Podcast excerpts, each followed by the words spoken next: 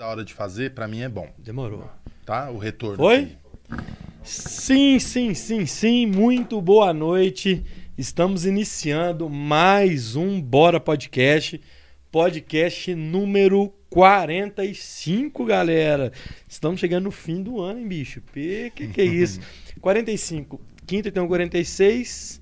Segunda, o 47. Terça, o 48. Nós vamos terminar um ano com 48 ou 49 episódios. Que maravilha. Muito bem-vindo, muito bem-vindo a todos que estão aí. Já vou começar falando no chat aqui. Rogério, Roberta, Graziele, Alex Muzi, Ajudar Faz Bem, boa noite, tamo junto, galera. Muito obrigado para quem já está aí no chat. Quem estiver chegando, quem for chegando aí, estiver vendo agora, vai mandando sua mensagem, seu recado. É, e uma coisa que eu esqueci de falar ontem, puta, meu puxão de orelha da direção aqui, que agora a gente tem um canal de cortes. Então, no link aqui na descrição, é, tá os cortes do Bora Podcast. Não vai ficar mais nesse canal que vai ficar só as entrevistas e os arquivos em pequenininho. Os cortes, os melhores momentos, vai para o outro canal. Então você que está chegando aí que não está inscrito ainda no Cortes do Bora, faz esse favor, vai lá e inscreva-se, beleza? Tive um atrasozinho aqui, mas foi por coisa boa que a gente inventou a moda de última hora aqui e daqui a pouco vocês vão saber. Hoje a gente está recebendo aqui é, artista, cantor, compositor, é, ator, putz, malabares, capoeirista. O homem ele é multitarefas, é, produtor cultural. é, Rodrigo Negão, bem-vindo, cara. Obrigado por você ter aceitado o nosso convite e de ter vindo aqui. Obrigado, cara. Bem-vindo, boa noite. Boa noite. Boa noite de novo, né? Que nós já estamos aqui na prosa, já tem uma carinha. Boa noite a todo mundo que tá em casa aí, todas as pessoas presentes, ou que tá na rua, É. tá com o celular na mão, tá no trabalho. Satisfação, bora queimar A as ideias. grande maioria das pessoas que assistem a gente é no celular, né, mano? Pois é. Hoje em dia tá assim, né? É. É, A gente faz tudo pelo celular. Cara, eu tava vendo um dia uma parada. Acho que foi no- na Caixa Econômica, tava no banco. E aí. Todo mundo, velho, na fila, no. Aqui, ó. Aí tinha uns totens de propaganda no banco. Assim, cara, ninguém tá vendo totem do banco. Ninguém. É, Todo mundo na tela do telefone, velho. Passar a senha pros bancos, né? Agora vocês têm É, que arrumar um aplicativo instantâneo que você entra no banco já. Vlup, nossa, Localização. Dei a senha, mano. Olha o imagina. que, que eu fui falar. Agora, mas será que começou tem isso, assim, já. Acho que tem, tá? De é? localização. É. É, antes tinha essa parada de você fazer check-in, né, no, Instagram, no, no Facebook. Pra você fazer. Onde você tava e tal. É, mas o lance até de você fazer. ter sinal de Wi-Fi em hotel e tal, você faz check-in, aí É. pelo check-in você recebe o sinal do Wi-Fi. Que doido. Uma viagem. Fala, né?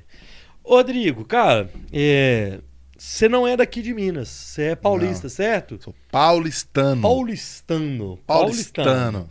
Você É. sabe a diferença? Quer- Quero que você fale. Paulista é quem nasce no- na Em- grande São Paulo, interior. E pá, quem nasce dentro da capital é paulistano. Ah, tá. O da capital é o Belo Horizontino nosso aqui. É, tipo, é. tipo isso. Então você é de nascido dentro de São Paulo. Dentro de São Paulo. Eu queria começar é, que você me contasse como foi sua infância, se já teve contato com cultura, como é que foi, assim, até você chegar em BH. Vixe, mano, uma história. É, mas é, É, é de como todo mundo, né? Como todo mundo tem sua história de infância. É isso é do caralho, velho. Cara, eu nasci numa, numa comunidade de São Paulo chamada é, Capão Redondo. Eu morei ali no Capão Redondo, Parque Santo Antônio, Jardim São Luís, que é uma região ali no extremo sul É. da zona sul de São Paulo. É, Ali é um berço de artistas, né, cara? é, tem uma De galera cultura, zica que Tem. sai desse rolê aí. Tipo, muita gente. Muita gente mesmo. Muita gente. Sobretudo da cultura hip hop, assim, a É. gente conhece muita gente de lá. O próprio Racionais MCs, né? É, São do Capão Redondo ali. É. Baz de Lima, Promorá, Jardim Ângela. É. Esse rolê, assim, essa, essa regi- região territorial. Mas eu cresci ali no Parque Santo Antônio, Jardim São Luís e tal, entre os. Nasci e vivi ali até os 10 para 11 anos de idade, mais ou menos. E com 11 anos, 10 para 11 anos, eu mudei para uma cidade do interior chamada Sorocaba, Ah, tá. que é uma cidade a 95 quilômetros da capital. E nessa cidade, com, com 11 anos, eu dentro de um projeto social que tinha na escola. Eu era daqueles alunos muito, muito descontrolado. isso, isso, é muito característico do artista, velho. Não, é, é viagem? De alguns artistas. Não necessariamente, porque, tipo, ser artista é tipo, tem várias, né? Mas é porque que eu fui viajando, é essa criança que ela inquieta, ela tá sempre buscando. É, é. É, mas por vários fatores, né? É, é. né? Tipo, tem, tem vários motivos que faz a criança ser é. muito inquieta. A relação com a casa, a relação com a Pode família, a não relação com a família, né? Então, tipo, tem vários motivos, assim. No meu caso, eu não sei muito explicar, assim, exatamente por quê. Tem algumas, né? É. Depois de muita terapia, a gente vai encontrando algumas. Você fez terapia? eu faço terapia. Você faz? Inclusive indico para gente, façam terapia. O mundo tá muito louco, a gente é muito louco, a gente é muito louco e tem que fazer terapia. Só fica essa dica aí para quem não faz terapia, faz terapia. Porque a gente é muito louco. eu quero. Eu não sabia disso, não, cara. Faz isso, terapia. É, isso é interessante, cara. Faço terapia. Tive a última sessão do ano ontem. Hoje é Hoje é terça. Terça, ontem. Tá vendo como a gente é muito louco? Velho, se você era capaz de eu falar que não era terça também. É, pois é, o mundo tá assim, né, mano? Aí beleza, aí você tá lá naquela inquietude em Sorocaba. Sorocaba. Aí eu tinha uma, uma treta muito grande com sala de aula. Eu não, eu não conseguia focar, mano, nas paradas. E aí eu tinha um professor, finado Luizão, que Deus o tenha.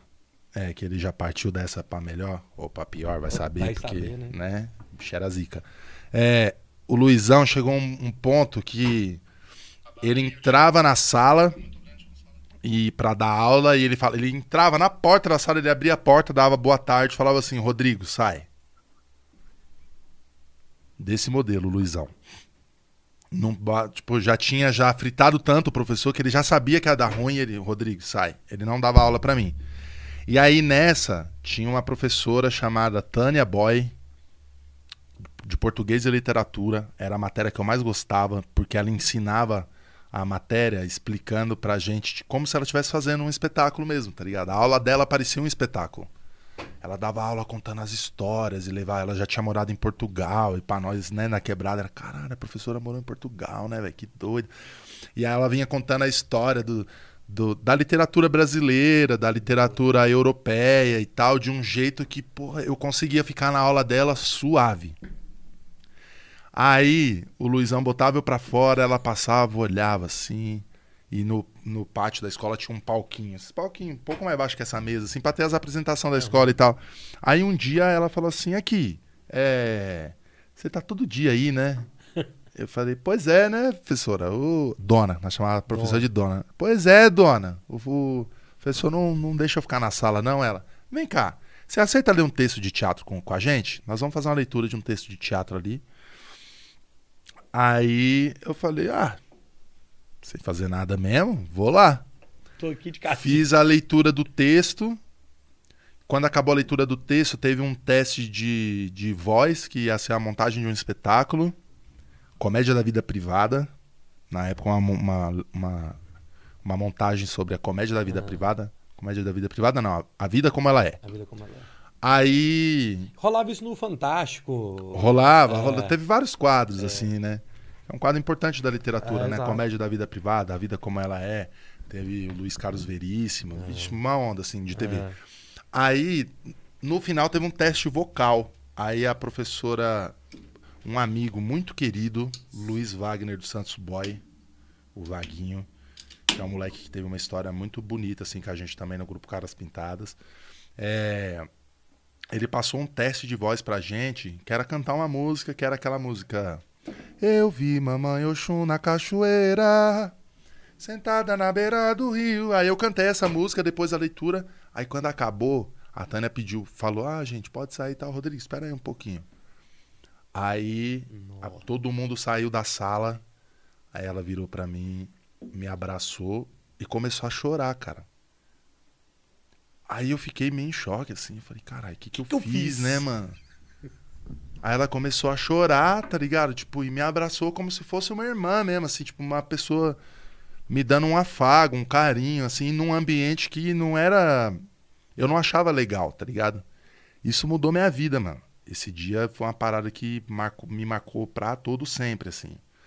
Ela me falou, olha, muito bonito o que você consegue fazer, se você não sabe disso, é importante que você saiba. E nós estamos aqui na escola e tal. É, o projeto, como é que era? Como que chamava? É, é, Escola Aberta, que era um projeto de final de semana. A gente ensaia todo sábado de 9 a 1 da tarde. Nós vamos montar esse trabalho para apresentar no fim do ano na escola. Aí eu falei, beleza, então eu venho. Aí eu comecei a ir, mano. E aí daí para frente tudo aconteceu assim, para mim, né? Olha tipo, isso, no ponto de vista de fazer, de me envolver com arte, de fazer música, de compor, de, de interpretar personagens e tal. E eu nunca mais parei. E aquele aluno que era um aluno muito problemático, que estava sempre sendo colocado para fora, que sempre tomava uma advertência, que vira e mexe tomava uma suspensão, que arrumava uma treta com alguém ou alguém arrumava uma treta comigo. Pá, é, e isso hoje em dia eu entendo que tem muito a ver com uma questão racial mesmo, porque o bairro que eu morava, apesar de ser um bairro de metalúrgico, de uma classe média baixa, média baixa mesmo, é, era um bairro majoritariamente branco. Eu era um bairro de uma cultura bem diferente da minha. Eu fui criado em favela, ouvindo samba, ouvindo rap. E aí eu cheguei numa quebrada que era quase a favela, só que era um pouco melhor. Entendi. Só que a galera era uma galera de um poder aquisitivo um pouco melhor, de outro tom de pele. Tipo, era outra visão. Então, eu não era muito aceito. Eu chegava batucando no caderno, a galera fazia rock and roll, tá ligado? Então, tipo, era outra onda Entendi. outro rolê. Mas a partir desse movimento, assim, da, dessa visão dessa professora, de, de, ah, de querer achar algum, alguma coisa de me tirar daquele ócio dentro de uma escola, tipo, uma pessoa comprometida com a educação, tá ligado? Cara, é isso. Ela conseguiu abrir uma visão pra mim que foi uma parada que mudou minha vida. Eu tenho 34 anos, isso foi com 11 anos de idade, desde então eu nunca mais parei de fazer arte, tá ligado? Ô, ô, Rodrigo, você tá me contando essa história, eu nem sabia nas pesquisas que eu fiz é, de você, assim. Eu nunca vi você contando essa história, eu não sei nem se você já contou. E por sorte a gente começou essa história é, por esse caminho. E o, a gente comentou que antes o Derek, cara, que ó, repito te falar, Aham. quando ele sentou nessa cadeira que você tá, ele também tem uma ligação muito grande com a questão de escola e de dele encontrar um, nem a palavra não é rumo, tá? Dele encontrar uma o seu potencial ali, cara. Numa questão que ele foi pro circo, ele contou aqui, não sei se você assistiu. Quem ainda não assistiu pode entrar e ver a entrevista do Derek depois que acabar essa aqui. Assista que o Derek é zica. É. Derek, satisfação, te admiro, mano. Só, só vai, pai. Tamo junto. E, e, e aí, cara, ele conta uma história, obviamente, semel... parecida com a sua, semelhante, não é igual.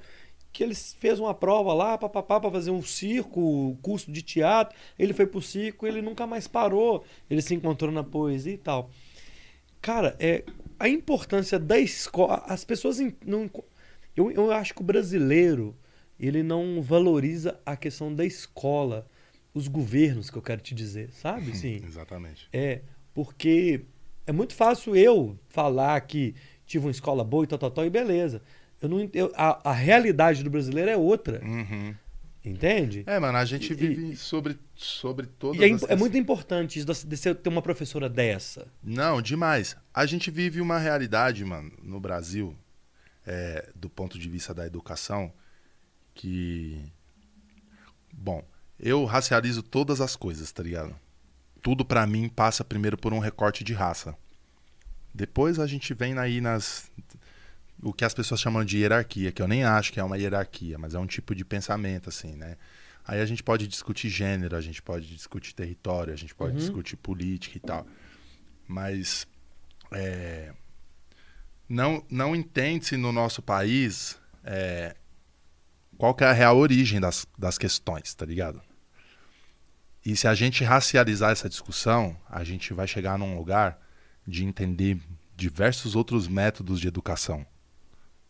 Métodos extremamente eficazes, que não são esses métodos cartesianos. de É. Você tá dentro de uma sala de aula que parece que você tá dentro de uma prisão. Se você olhar, mano, a estrutura arquitetônica das escolas brasileiras, elas parecem um presídio, cara. Presídio. Tá ligado? O sistema de ensino é, que é imposto sem considerar as aptidões dos alunos. que é um sistema de ensino totalmente aplicado de cima para baixo, assim, que não não dá conta de identificar o que que as potencialidades dessas desses seres que estão sendo formados, assim, hum. saca? E isso é muito importante de se ver, né? Tipo, assim como eu, assim como um MC, assim como não me comparando a essas pessoas que cada um tem suas qualidades e defeitos e tal, mas assim como Nina Simone, assim como Elza Soares, assim como o Mano Brown, assim como o Jonga, que é um maluco daqui da, da cidade, tem zilhões desses irmãos e irmãs aí pequenininho, mano, sendo formado. E como é que a gente tra, como que a gente aproxima essas pessoas, tá ligado? Do como que a gente trabalha com o que essas pessoas têm enquanto potência e dialoga com isso para ensinar o restante assim. É muito difícil mesmo, entendeu? Uhum. Mas é super possível, mano. Né? A gente tem alguns exemplos porque a gente não tem incentivo para esse tipo de educação não. no país também, mas a gente tem alguns exemplos de, de, de estruturas de formação de intelecto, de, uhum. de, de, culturas diferentes, tá ligado? A gente tem uma lei, mano, 10.639 do ensino da cultura afro nas escolas, que ela não é aplicada. E é a origem de tudo, tá ligado? Como que você forma um indivíduo que não sabe onde nasceu os povos do mundo, as culturas do mundo, onde nasceu o teatro, onde nasceu o circo, onde nasceu os ritmos musicais, sacou? Onde nasceu as estruturas arquitetônicas do mundo, onde nasceu as mãos de obra, as descobertas de minério. É muito louco é, isso, é, sacou? É, Então, assim, a gente tem uma estrutura de, de, de ensino no Brasil muito cagada, mano. Muito cagada, tá ligado? Tipo, ó, chegou uma pandemia e a gente, né, não é novidade falar sobre desigualdade. Mas como que você aplica um sistema de ensino? Eu tenho uma filha de 11 anos que está estudando, fazendo cartilha em casa e passando de ano, mano, com tanto de menino de escola particular com as melhores estruturas de ensino tecnológicas, tá ligado? Então é muito louco, assim. A escola, mano, é um lugar. Esse período, esse ambiente do aprendizado da primeira infância, do pré, é, dos. de pequenininho, mano, de, de 3, 4 anos até a, a formação, até completar essa cadeia da adolescência para a idade jovem, são potências incríveis, Incrível. assim, tá ligado? De, de esponjas mesmo, de aprender tudo, do que é bom e do que é ruim. E a gente não consegue estruturar um sistema de ensino que realmente qualifique esses seres para o que vai vir no mundo aí. E nem é interessante também, né? Isso é tão doido porque a criança, igual você está falando, na primeira, segunda infância, adolescência ali, sei lá, ela tá pronta, querendo absorver as coisas. Se chegar coisa boa, ela vai pegar e vai abraçar, cara. É. Abraça muito facilmente. E o que é ruim também. ah, mas. Né? Ah, mas. Mas é melhor se abraçar essas, né, assim... Não, então, é porque aí a gente volta no começo da história, é. tá ligado? Dessa discussão do que é a educação no Brasil, assim, né? Porque a mesma medida que a gente tem que essas crianças absorvem tudo que é muito bom, é, Aí, se você for fazer um, uma discussão de classe social, é, que não, é. antes disso a gente vai ter que discutir raça primeiro para entender a complexidade é. da, da, da, formação dessa estrutura, você vai ver que o que tem para aprender, mano, não é legal. Tá ligado? Um pai e uma mãe que estão desestruturados psicologicamente porque não consegue comprar uma cesta básica para é. comer e aí, é, por causa de uma, uma conversa banal, é. vira uma treta cabulosa que impacta aquela criança que vai ser agressiva também com alguém. Mano, é muito louco, tipo a, a estrutura, elas são várias engrenagens. Né? Exatamente. É. Mas é isso, assim, no meu caso, foi muito. Isso é, foi o que me salvou. E eu falo isso é, porque foi um lugar onde eu tive a, a possibilidade de ter outros parâmetros. Porque eu não deixei de fazer as coisas de bater cabeça e a vida não deixou de me bater pelos meus próprios erros no decorrer da minha história, porque eu comecei a fazer teatro, me transformei numa pessoa muito bonitinha. Não, a diferença é só essa, assim, que com as oportunidades que eu tive acesso a partir dessa da visão dessa professora e de uma pré-disponibilidade minha mesmo, eu pude adquirir uma visão de que era possível viver outros mundos e a arte proporciona isso pra gente. Ah possibilidade de sonhar, de se ver em outros lugares, de se ver de outras formas, de se enxergar de outra maneira, mesmo que seja sentadinho, só olhando para o nada, para o céu e pensando: nossa, e se eu fosse isso? E no teatro você pode ser o que você quiser, tá ligado? Então isso tudo te alimenta, né, mano? É, ô, galera, ô, Rodrigo, começamos, começamos de uma forma é, muito legal. Obrigado, assim, da gente iniciar. Já tem a galera chegando no chat. Eu esqueci do patrocinador. não então, pode, né? Não pode. Vai não... perder o Plim Plim, é, pô. Não dá. Então vamos lá. É, eu também esqueci. Aí, o, o Kawaii rolou? Tá rolando aqui. Mas o vídeo e o vídeo, você fez? Ah, fez também? Então fechou. E o, aquela surpresa que nós vamos fazer vai rolar? Então, beleza, então. Então, vamos lá. Ô, galera, quem estiver chegando aí, já tem uma turma no chat nova aqui.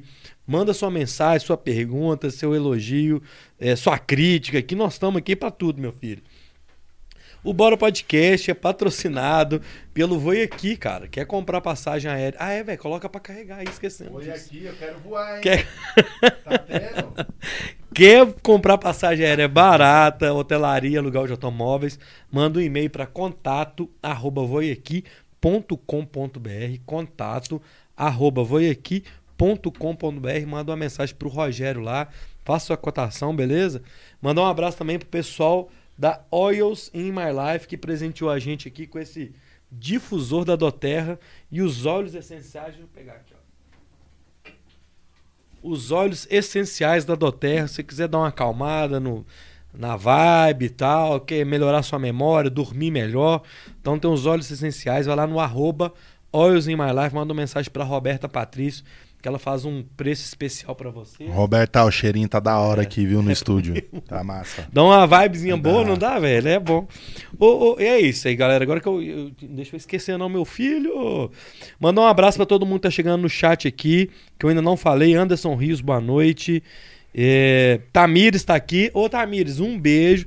Ô, Tamires, eu tenho que te entregar o livro do Derek. Eu não te entre... A Tamires ganhou o livro do Derek. Não Sério? Até hoje pra ela. Tamires, brota. Ta...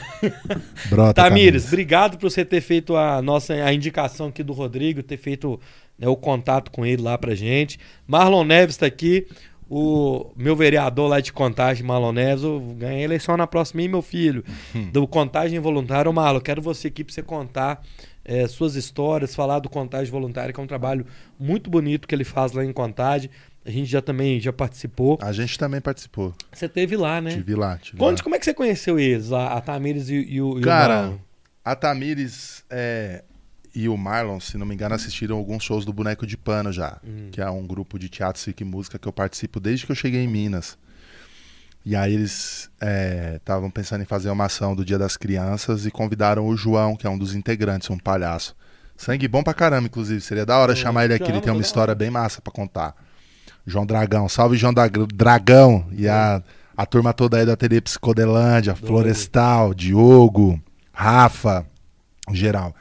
E aí o João me chamou, falou, negão, tá rolando de fazer é, essa participação lá e tal, você anima de ir? Aí eu fui, foi bem legal, fizemos uma zoeira lá com as crianças, de palhaço, perna de pau e tal, foi da hora. No evento do Contagem Voluntário? É. Ah, tá doido. Oh, um beijo pra vocês, viu? Marlon, Itamires e Fábio Machado também chegou aqui, mandou um boa noite. Boa noite, Fábio. Até uma mensagem do Ajudar Faz Bem. Ô, oh, oh, Ajudar Faz Bem, manda uma mensagem pro Marlon aí, do Contagem Voluntário. Vocês podem fazer até uma parceria boa. Ele mandou aqui uma mensagem. Temos que organizar uma live com os artistas que já estiveram no Bora. Objetivo de divulgação, data, beleza. Acho legal a, a arrecadar fundos para o projeto. Eu acho se você me ajudar a organizar, vambora, meu filho, bora.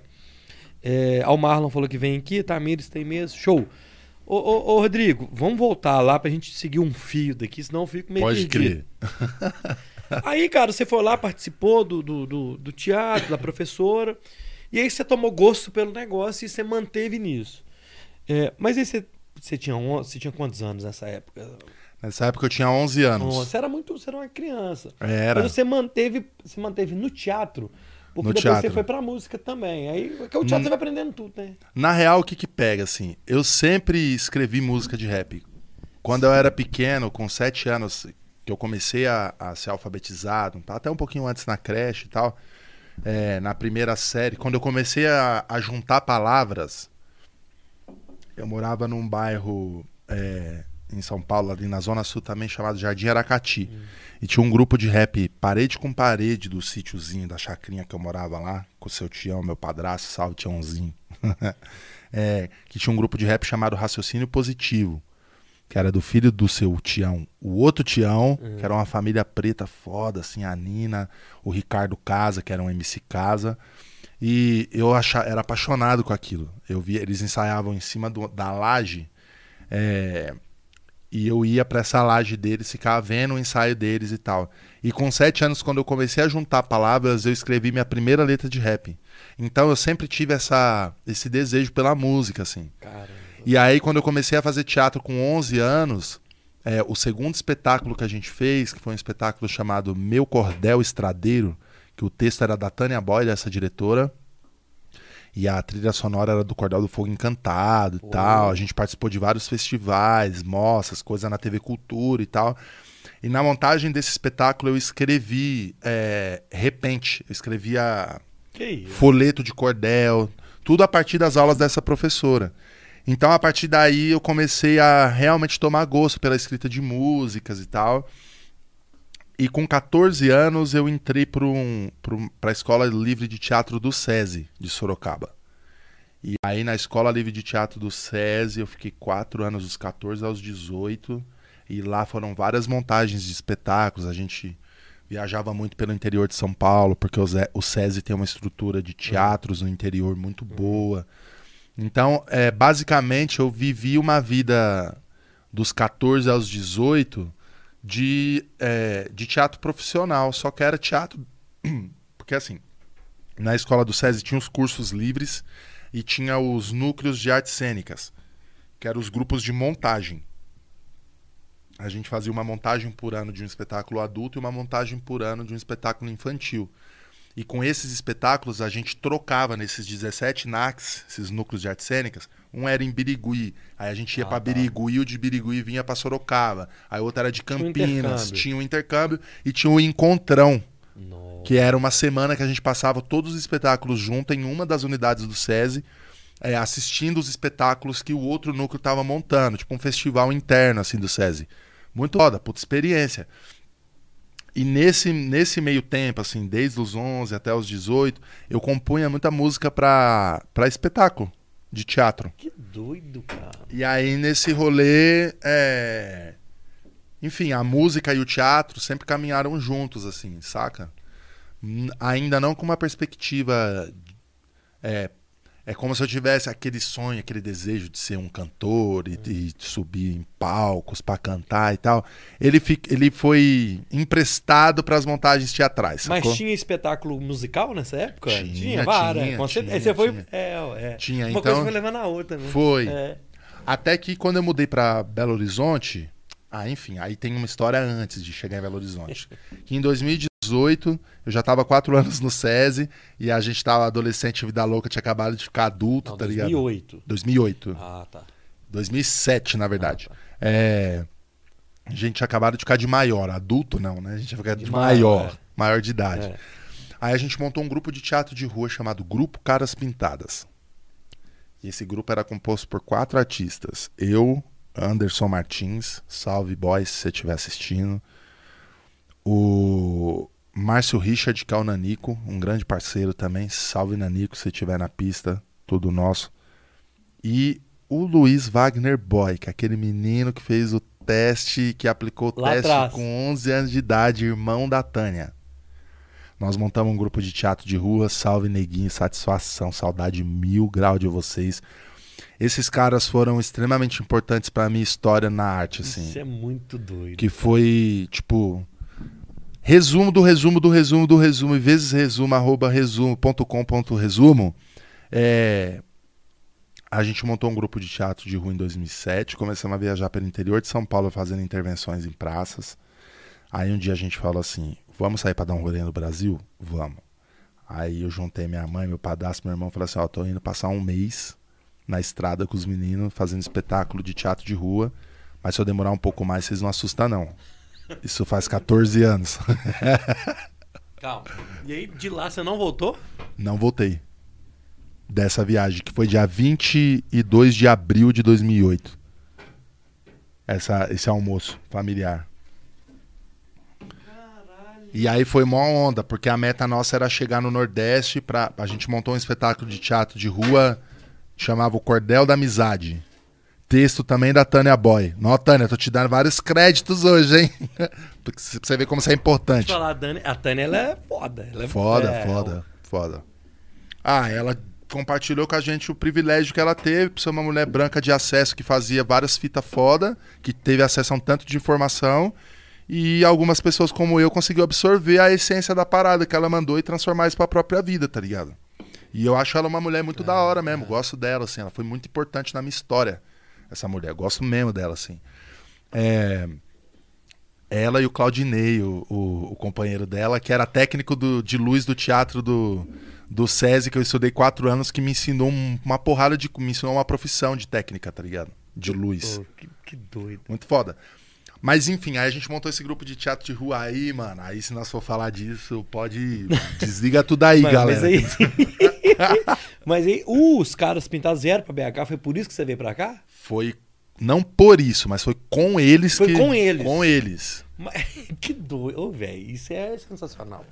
Eu quero entender. eu gosto disso demais, velho. Sabe por quê? Porque é uma iniciativa sua, velho. É, uma iniciativa completamente nossa. A meta da gente era o seguinte: era chegar no Nordeste, fazer uma pesquisa sobre folhetos de cordel. E a gente tinha um espetáculo curta, que era de 15 minutos. A viagem era montar um longa de 60 minutos com as histórias que a gente ia adquirir no decorrer da viagem.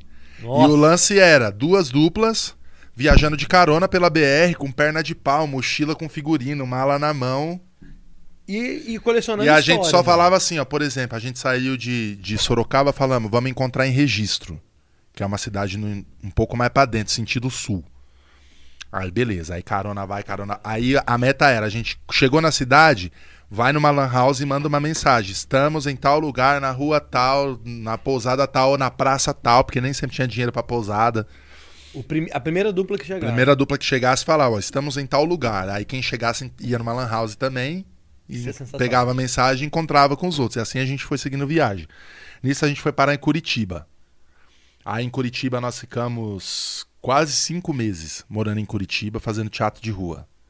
De Curitiba. Aí, bem, antes disso a gente rodou pra caramba o interior de São Paulo. Registro, É. Itu, Salto, é, Campinas, Jundiaí, São José do Rio Preto. Mó rolê, fazendo teatro de rua, até que a gente chegou lá, em, em- em Curitiba. Aí ficamos quase cinco meses em Curitiba, saímos de Curitiba, viemos pra Belo Horizonte. Porque Belo Horizonte, né, tipo, sul, nordeste. Nós viemos, né, de baixo, pá. Ah. Chegamos em Belo Horizonte, mano, fomos trabalhar... De Curitiba pra BH foi do mesmo jeito? Não, de Curitiba pra BH nós trabalhamos uma semana e compramos as passagens. Ok, ah. Porque a gente queria chegar logo no Nordeste. Vou, te- vou te parar nessa história. Quando vocês fizeram isso, os primeiros. Rolava boas histórias? Vocês, Nossa, continu- mano. Ah, vocês alcançaram esse objetivo de chegar lá, por exemplo? Mano, muitas histórias. Porque cada um foi de um jeito, mano. As- cada histórias. dupla foi de um. Que Muitas isso é histórias. muito doido, velho. É, a pegada nossa era o seguinte: a gente tinha que comer, então nós vamos fazer uma intervenção, achar um restaurante, vai pedir pra fazer uma intervenção, aí a gente faz a intervenção, roda o chapéu e tenta descolar as marmitex pra gente comer. Aí sempre foi isso. Na hora de fazer a, a- na hora de almoçar, a gente ganhava um dinheirinho e ganhava as marmitas. É, de noite a gente queria tomar um negócio, dar um rolê numa festa, a gente fazia intervenção, rodava o chapéu e já ficava na festa. É, a gente queria fazer, divulgar um espetáculo de teatro nosso numa praça, a gente achava uma escola de teatro da cidade, apresentava para os alunos da escola em sala de aula e falava: amanhã nós vamos estar tal hora ou tal hora a gente vai estar na praça para apresentar o espetáculo. Vamos lá, galera. Aí a galera colava e já falava: leva um dinheirinho porque é contribuição voluntária no chapéu. Nós somos artista de rua, cola com nós, tá ligado? O rolê era esse. E foi rolando. E foi rolando, foi rolando, até que a gente chegou em BH, mano, e a gente trabalhava no. A gente tinha um, um, um, trampo que chamava Teatro no Semáforo. Eram sketches curtíssimas de 40 segundos, com a gente tinha uma faixa grandona, escrito Grupo Caras Pintadas em Teatro no Semáforo. Aí dois segurava a faixa, dois fazia a cena. No outro sinal que fechava, os que fazia a cena segurava a faixa, os outros dois faziam a cena. E assim a gente ia gareando o dinheirinho pra poder comer, dormir, fazer uma viagem pra uma cidade mais do lado, pegar uma carona com um dinheirinho no bolso pra dormir bem numa outra cidade. Esse era o rolê. Só que a, a- Avenida Espírito Santo com Afonso Pena, agora ela é, ela é mão dupla, né? Mas antes era só Eu não sei, descida. é Eu não sei, cara. É, Igreja São José. Não, ela era só. Ela, ah, tá. Ela só descia. Ela só descia. É, exato. Aquele lugar, mano, foi palco de artistas do mundo inteiro. Artistas muito bons. E aquele sinal era um sinal bom. Muito. E- É, isso, isso que eu tô falando. exato. Ele era o cartão postal dos artistas de, sem- de semáforo do mundo. Todo mundo que vinha pra Belo Horizonte, de artista de. Ixi, mano, era treta. Tinha gente que chegava 4h40 da manhã pra pegar aquele Quem chegava sinal. primeiro tava lá. Quem chegava primeiro tava. Aí tinha, as um, tinha uns que topava fazer. Você vai um, eu vou outro. Aí às vezes tinha três. Aí você fazia um, esperava dois pra você ir de novo. Às vezes dava confusão, a galera saía na mão. Porque, mano, tipo, tem de tudo. Tem uns artistas que é, que é mais. Né, mais pá, tem uns artistas que é mais kamikaze. Tipo, mó viagem. E nesse sinal a gente conheceu um cara que, inclusive, eu passei nesse, nesse pico é, há uns três dias atrás. Não lembro exatamente. Fui fazer um evento no, no, Cras Petrópolis e passei nessa praça sem querer, porque eu errei o caminho. A gente conheceu um cara que eu não lembro o nome dele mais, infelizmente. Ele viu a gente no sinal e falou assim: Cara, nós, eu sou curador de um festival de teatro de rua de contagem. E vocês têm super a cara do espetáculo, do festival. Vocês têm um trabalho, um espetáculo? Aí a gente, temos, que era o, o da Amizade. Temos espetáculos. Aí ele, você não tem. Vocês não têm interesse em participar do festival com a gente? A gente isenta vocês da taxa de inscrição e tal. A gente, claro que temos. Caralho. Isso a gente tinha chegado em Belo Horizonte, tinha, sei lá, uns 10 dias. A gente tava juntando grana pra seguir viagem pro Nordeste. Aí o, fe- o festival demorava 30 dias pra acontecer. Nós, não, nós temos que chegar no Nordeste primeiro, que não sei o que, não sei o que. Mano, descemos pra, no, pro Nordeste, sentido Almenara. Vocês foram? Fomos. Pegamos o pau de arara aí, desses clandestinos aí, mano. Paramos lá em Almenara. Longe Puta, pra caramba, mano. Menaro daqui. Aí se eu for contar a história de Almenara pra vocês, irmão. Resultado, nós não chegamos na Bahia. Quase, né? Como é. É, nós chegamos Você não ali. atravessou a rua. Não, nós chegamos em Almenara, tá ligado? Faltava, sei lá, 30 km pra nós chegar na Bahia, nós não empacamos na cidade e não conseguia sair, mano. Porque a cidade era muito pequena, não tinha como fazer dinheiro. É. Nós ficamos num albergue, tá ligado? Não era quente, tava frio. Não, tava calor Eu assim. Lá é um absurdo. Tava um calor de bater É. os dentes de frio. Aquilo Tava é- quente. Aí, mano, olha que loucura. Nós conhecemos um cara, um artista. Nós tava lá um dia, moscando na, no albergue. Nossa. Tinha arrumado um evento lá, que era esses caras que fecha parque de exposição, vende ingresso pra caralho e some. Rolou um bagulho desse com nós, mano. Nessa cidade. Aí a gente tava lá meio desavisado, pensando, caralho, como que nós vamos voltar? Nós temos um festival pra participar, não sei o quê. Um dia bateram na porta assim, tó, tó, tó. Aí abriu a porta. Um cara assim, careca, olhou pra nós assim e falou: Mas vocês são artistas. Tá todo mundo falando de vocês na cidade. Artistas não podem ficar numa condição como essa.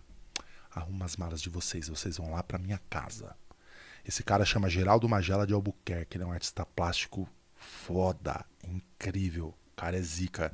Ele trabalha com matéria-prima que ele coleta no Rio Jequitinhonha e faz os quadros dele, uns quadros, mano, do tamanho dessas paredes, assim, ó.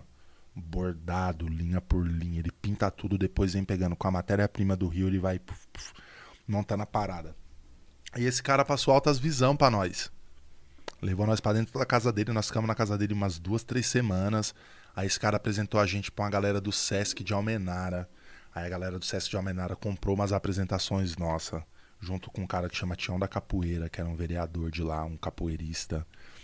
Aí nós conseguimos, nesse movimento com esse cara, com essa galera do Sesc, angariar a grana pra comprar as passagens e voltar pra Belo Horizonte pra participar do festival. Isso é sensacional, mano. Mano, isso é sensacional. Mano, nessa de voltar do festival, pro, pro festival, a gente chegou na cidade, continuou trampando, ensaiamos na Praça da Estação uma semana, caímos pra dentro do festival, participamos do festival com uma galera da cidade massa já, uma galera que a gente tem até uma relação até hoje, assim, e ganhamos a porra do festival, mano, 3 mil reais. Imagina, né? Os moleque louco da BR vem com uma ideia na cabeça, Ah, passa esse rolê todo, ganha o festival 3 mil reais. Fomos pra Praça da Glória, que tinha um encontro de malabaristas na Praça da Glória, todo domingo, no dia da premiação. Nós fomos pra Praça da Glória. Chegamos na Praça da Glória, a gente conheceu a galera do Ateliê Psicodelândia, que é essa galera que eu acabei de dar o salve. Diogo, Pastel, Capial, é, uma turma que falou com a gente: ah, vocês são do teatro, pá, vocês estão aí de viagem, não sei o quê. Vamos colar ali em casa. A gente tem um ateliê de pesquisa de arte circense. Aí, mano, nós fomos pra casa desses meninos e simplesmente moramos lá quatro meses. A partir desse dia. Aí começou a história real com a cidade, assim. Que doideira, cara. Foi aí que a gente conheceu o, a, o grupo Boneco de Pano, aí a gente começou a fazer outras conexões com a cidade, tá ligado? Aí eu conheci a mãe da minha filha, comecei a namorar com ela. Aí, Aí vocês fincaram. Fincamos. é, só que aí ficou todo mundo do grupo? Ficou todo mundo do grupo por um tempo. Isso foi em 2008, nós estamos em 2021, faz 13 anos, É. né? É, de lá pra cá, os meninos ficaram aqui, sei lá. O boy voltou porque montou- entrou numa montagem de um espetáculo, foi fazer uma turnê na Europa. O, vai, o, o Vaguinho saiu, continuou na mesma onda que nós, mas decidiu fazer o rolê sozinho. Isso, tipo É. todo assim, mundo fazer suas um conexões. foi num ali, ano, é. o outro demorou dois anos, três anos depois pra ir, o outro demorou quatro. O, o, o Nanico, né, o, o Márcio, voltou pra São Paulo porque é, foi convocado pra ser coordenador de um, de um ponto de cultura lá da cidade de Sorocaba. E aí, enfim, virou a vida dele essa parada. E aí voltou pra lá, hoje ele tem, junto com, em parceria com uma galera, ele tem uma casa de espetáculos lá linda, tipo, que é um bar, restaurante, teatro bar, né? Em São Paulo tem muito disso, assim. Os espaços que é um bar na frente, no fundo tem um espaço, um, né, um teatro legal e tal, ele coordena um pico desse. E eu fui ficando, mano. Fui estudar na UFMG, aí fui fazer uma formação técnica de novo numa universidade, porque eu não tinha, não tinha nem o ensino médio completo ainda. Aí fui formar no ensino médio, eu já tinha o curso de teatro do SESI. Mano, minha vida sempre foi fazer arte, tá ligado? Larguei as paradas pra fazer, depois mais pra, mais pra frente fui ser pai, aí escolhi, não, preciso ter uma formação, né? Aí fui estudar, tipo, pelo menos tentar estudar nesse sistema desgraçado aí que a gente vive, racista do caralho. Fui estudar nesse movimento e aí fui me envolvendo com a cena cultural da cidade, tá ligado? Tanto Contagem quanto BH, né? Tanto Contagem quanto BH. Aí nesse rolê eu entrei em 2012, rolou uma seleção para um espetáculo do, do Augusto Boal e Gianfrancesco Guarnieri, de um texto chamado Zumbi, a saga de um herói negro. Direção do João das Neves, saudoso João das Neves, grande mestre das Neves, abominável João das Neves, sangue bom, que Deus o tenha aí, os orixás num bom lugar. E, e com direção musical da cantora Titane. Aí que eu entendo que realmente começou a minha vida, minha vida, a vida do Rodrigo adulto, tá ligado? Aí que começou as histórias mesmo real, assim, Ah. tipo. No- aí ali ele foi uma.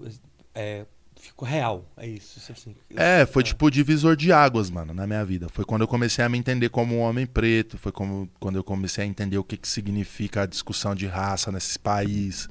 Foi quando eu comecei a entender o que, que era uma arte negra. Foi quando Mas eu comecei por- a me questionar o que, que era do Mas porque bagulho. antes você ia na onda do negócio, você não tinha essa percepção, você não tinha percepção que você tava. Em algum momento você sofreu um preconceito ali, você não. Ou você fechava uma.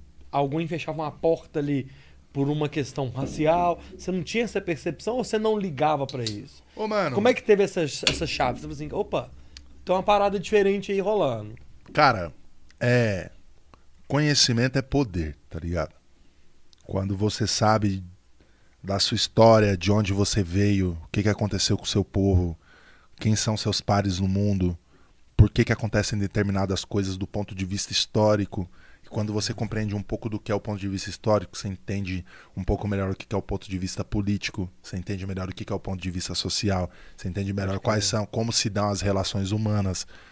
Então esse, esse trabalho ele foi divisor de águas na minha vida, porque eu passei a entender por que, que acontecia determinadas coisas comigo. Ou não é nem que eu passei a entender, eu fui. é, eu passei a ser instigado do porquê que as coisas aconteciam comigo daquela forma e do porquê que eu via tanta gente como eu em situações como as que eu vivi.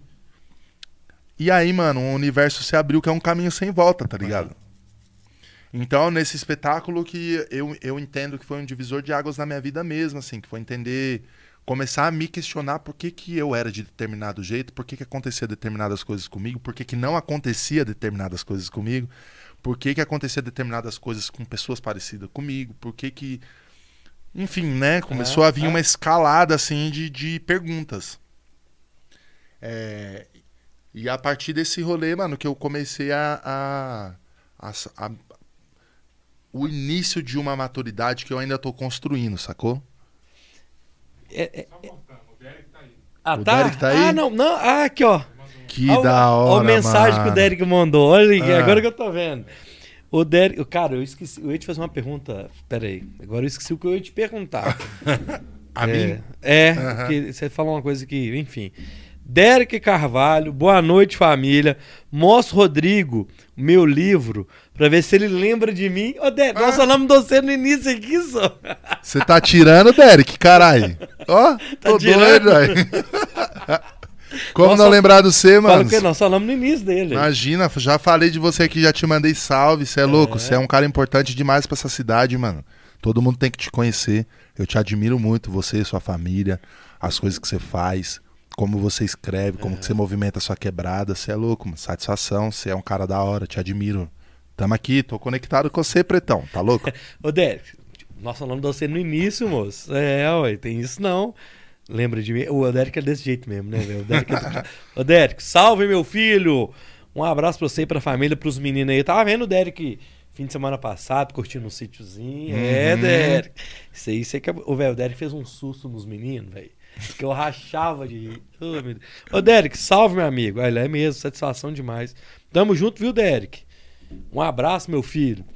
O, o- é, é, você me cortou, eu ia fazer uma pergunta que, é, que você estava falando. É, mas com certeza valeu a pena, porque o Derek é um parceiro nosso, comprou a nossa ideia aqui, igual eu te falei, no início do, desse estúdio novo. O Derek veio, assim, foi do caralho, assim. Obrigado, viu, Derek? Puta artista circense, esse maluco é, é. zica, é um dos melhores clavistas que eu já vi. Quando eu cheguei aqui, em, em Belo Horizonte, que eu vi o Derek trampando com. estudando, treinando, né, nos encontros de circo e tal. Falava, cara, esse maluco joga muito, mano. Quero aprender a ficar igual a esse mano. Que é o que eu tava falando sobre ter referência, tá ligado? De ver gente como você fazendo coisas que você tem vontade de fazer. O Derek é um desses mano. É um desses mano. Um cara zica. Eu te admiro, Derek. Pode botar fé. O Derek é, é- Aí ele mandou. Ele tá mandando salve. O Derek, Derek adora. Hoje em dia podia ter trago o Derek. Eu- nós, vamos- sabe o que que eu vou fazer? Eu não sei se. É, não, eu vou fazer. Talvez nas férias de julho. Não sei. Eu quero fazer encontros Pode dos convidados. Pode crer. Da hora. É. Ino- Eu quero que Inovador. todo mundo inovador. venha. é, eu quero fazer os encontros. Sacou? Aham, Assim, aham. é, eu acho que vai ser doido. Tem um- Vai, vai. Que vai ter a resenha de cada um e Sim, tal. sim.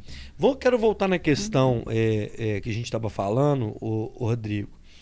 É, porque a gente, cara, quando eu falo a gente, eu posso falar por mim, assim. é, eu não tenho noção, mínima noção, zero noção do que é sofrer tipo de preconceito que vocês. é, e todos, eu tenho amigos. Aí eu não sei dizer mais como é que fala, se é negro, preto, enfim. É, eu não tenho esse tipo de noção. Eu não sei dizer porque eu nunca sofri. Então não tem como eu falar alguma coisa que eu não entendo. Vocês, é, você, por exemplo, é, o Chocolate, cantor que teve aqui, sentado nessa cadeira, falou, cara, já teve gente que não fechou show comigo porque eu sou preto, cara. Uhum. E eu falei assim, caralho, é mesmo que eu não receber ele, ou você, ou Derek, ou qualquer outra pessoa, o Rafael que teve aqui semana passada, que é. Eu falei assim, isso pra mim é inadmissível. É, eu não, não consigo entender isso. Mas isso acontece, né? Assim, você já teve. Você já teve essa. Nessa época que você teve essa percepção que talvez já teve alguma oportunidade que não te deram, ou que você falou assim, caralho, aquilo que rolou comigo é aquela parada. Tem- já teve isso de, de você perceber esse preconceito muito claro pra você? Ou sempre é meio velado e tal? Mano, isso acontece o tempo todo, mano. O tempo todo, O né? preconceito, ele. O preconceito de raça. Ele é, e de classe, né? E de gênero. Ele é uma parada que tá intrínseca na nossa sociedade, tá ligado? É. Que as pessoas precisam parar de, de. E aí sou eu falando, né? O meu ponto de vista, assim. As pessoas precisam parar de ter medo de assumir que são racistas, mano. Tá ligado? Todo branco é racista. Por mais bem intencionado que ele seja, isso Aham. não tem a ver com diretamente com a pessoa em si. Tá ligado? Isso tem a ver com uma estrutura histórica, política, tá ligado? Tipo, o nosso país, ele foi moldado nos moldes dos grilhões da escravidão. Isso não. Então, e, e 128 anos, tá ligado? De abolição de escravidão. Então não, não dá pra dizer, maquiar e fazer de conta que essa estrutura não tá presente na nossa convivência. Sacou? Então isso acontece o tempo todo, mano. Acontece o tempo todo. Em, em teste, em padaria, em sinal de trânsito, em num, num olho que a pessoa te olha assim, que cê- todo mundo sabe. Então as pessoas precisam parar de ser hipócritas. Caramba. Eu não posso também. Como eu preciso. é, não dá pra negar que eu sou machista pra caralho. O que não quer dizer que eu não esteja preocupado com isso. Tá ligado? Que em alguma medida eu tô tentando entender como que eu diminuo isso, que, né, que, que tipo de comportamento, que lugar que me cabe, que, que que eu posso fazer. Mas eu vou dizer que eu não sou machista, mano, que eu não tenho vários comportamentos. É muito, muita treta. O nosso país é um país muito novo. São 500 anos. Parece coisa pra caralho. Não, mas... Mas é um país muito novo, tá ligado? Tipo, tem um tanto de coisa acontecendo, tem alguns tipos de evoluções acontecendo. Mas as pessoas precisam parar de ter medo de assumir o que são. A gente precisa parar de ter medo de assumir o que a gente é. Porque a gente só pode pensar uma forma de, de melhorar. Porque resolver eu acho difícil. Sendo muito honesto, resolver não acho possível, tá ligado? Mas pelo menos melhorar, cada um entender qual é seu lugar, tá ligado? Respeitar um o outro, o espaço que é do outro, tá ligado? Tipo, mano, isso aí para de ser hipócrita mesmo. É. Nós vivemos num país fudido, mano. Tá ligado? A desgraça tá acontecendo o tempo inteiro. A gente fica maquiando, tomando cerveja cara, Você falou às um vezes negócio, trocando cara, umas ideias, tá ligado? Você falou um negócio que é, é, às vezes, é porque tá acontecendo o tempo todo e quem não tem relação, quem não tem, é, né, a, a palavra talvez não é relação, quem não tá vendo aquilo ali, fecha o olho e finge que não tá vendo. A gente Já faz é, isso é, toda hora, mano. é a gente faz isso toda hora. Pra várias é, opressões, tá ligado? Tá rolando uma enxurrada de vídeo aí na internet de, de quatro dias pra cá, de guardinhas de. de tá, não- tá vendo como a gente é? De guardinhas. Olha como que já vem. De funcionários responsáveis. tá, não coloca É. guardinha, não. Coloca. Funcionários responsáveis por, responsáveis por garantir a segurança, de determinados estabelecimentos. Vamos chamar assim. É. Tiozinho tá dormindo lá, mano, no Nordeste, lá em Belém do Pará, em cima de uma. de uma. Esses lugares de feira, tá ligado? Que, que as mesas já são de concreto, Ah. que é o lugar da feira. Ah, Tiozinho tá dormindo lá, aí vem os guardas responsáveis pela segurança, não sei o que, enchendo o cara de cacetado. O velho tá dormindo, mano. Aí o outro guarda no metrô pega um moleque porque deu uma má resposta, porque os caras foram querer tomar o bagulho dele porque ele tava vendendo uma parada onde não pode. Mano, e como isso, assim, isso é tipo, sabe? É Sabe- assim, então não tem como, não, mano, não dá pra fechar o olho pra essas fitas. sabe Sacou? quem, vou dar um exemplo pra você, quem abre muito meu olho é o Marlon. O Marlon muitas vezes fala comigo, velho, isso que você tá falando aí não existe não, você tá ficando doido. É assim, sabe assim, é um porque a gente, a gente fala, toma algumas atitudes que, é- tá errado, tá ligado?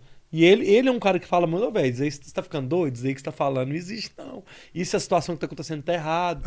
Isso é muito doido, cara. É, não, é uma viagem. E aí, tipo assim, o que me irrita um pouco, mano, e que eu acredito que irrita muitas pessoas também, por, né?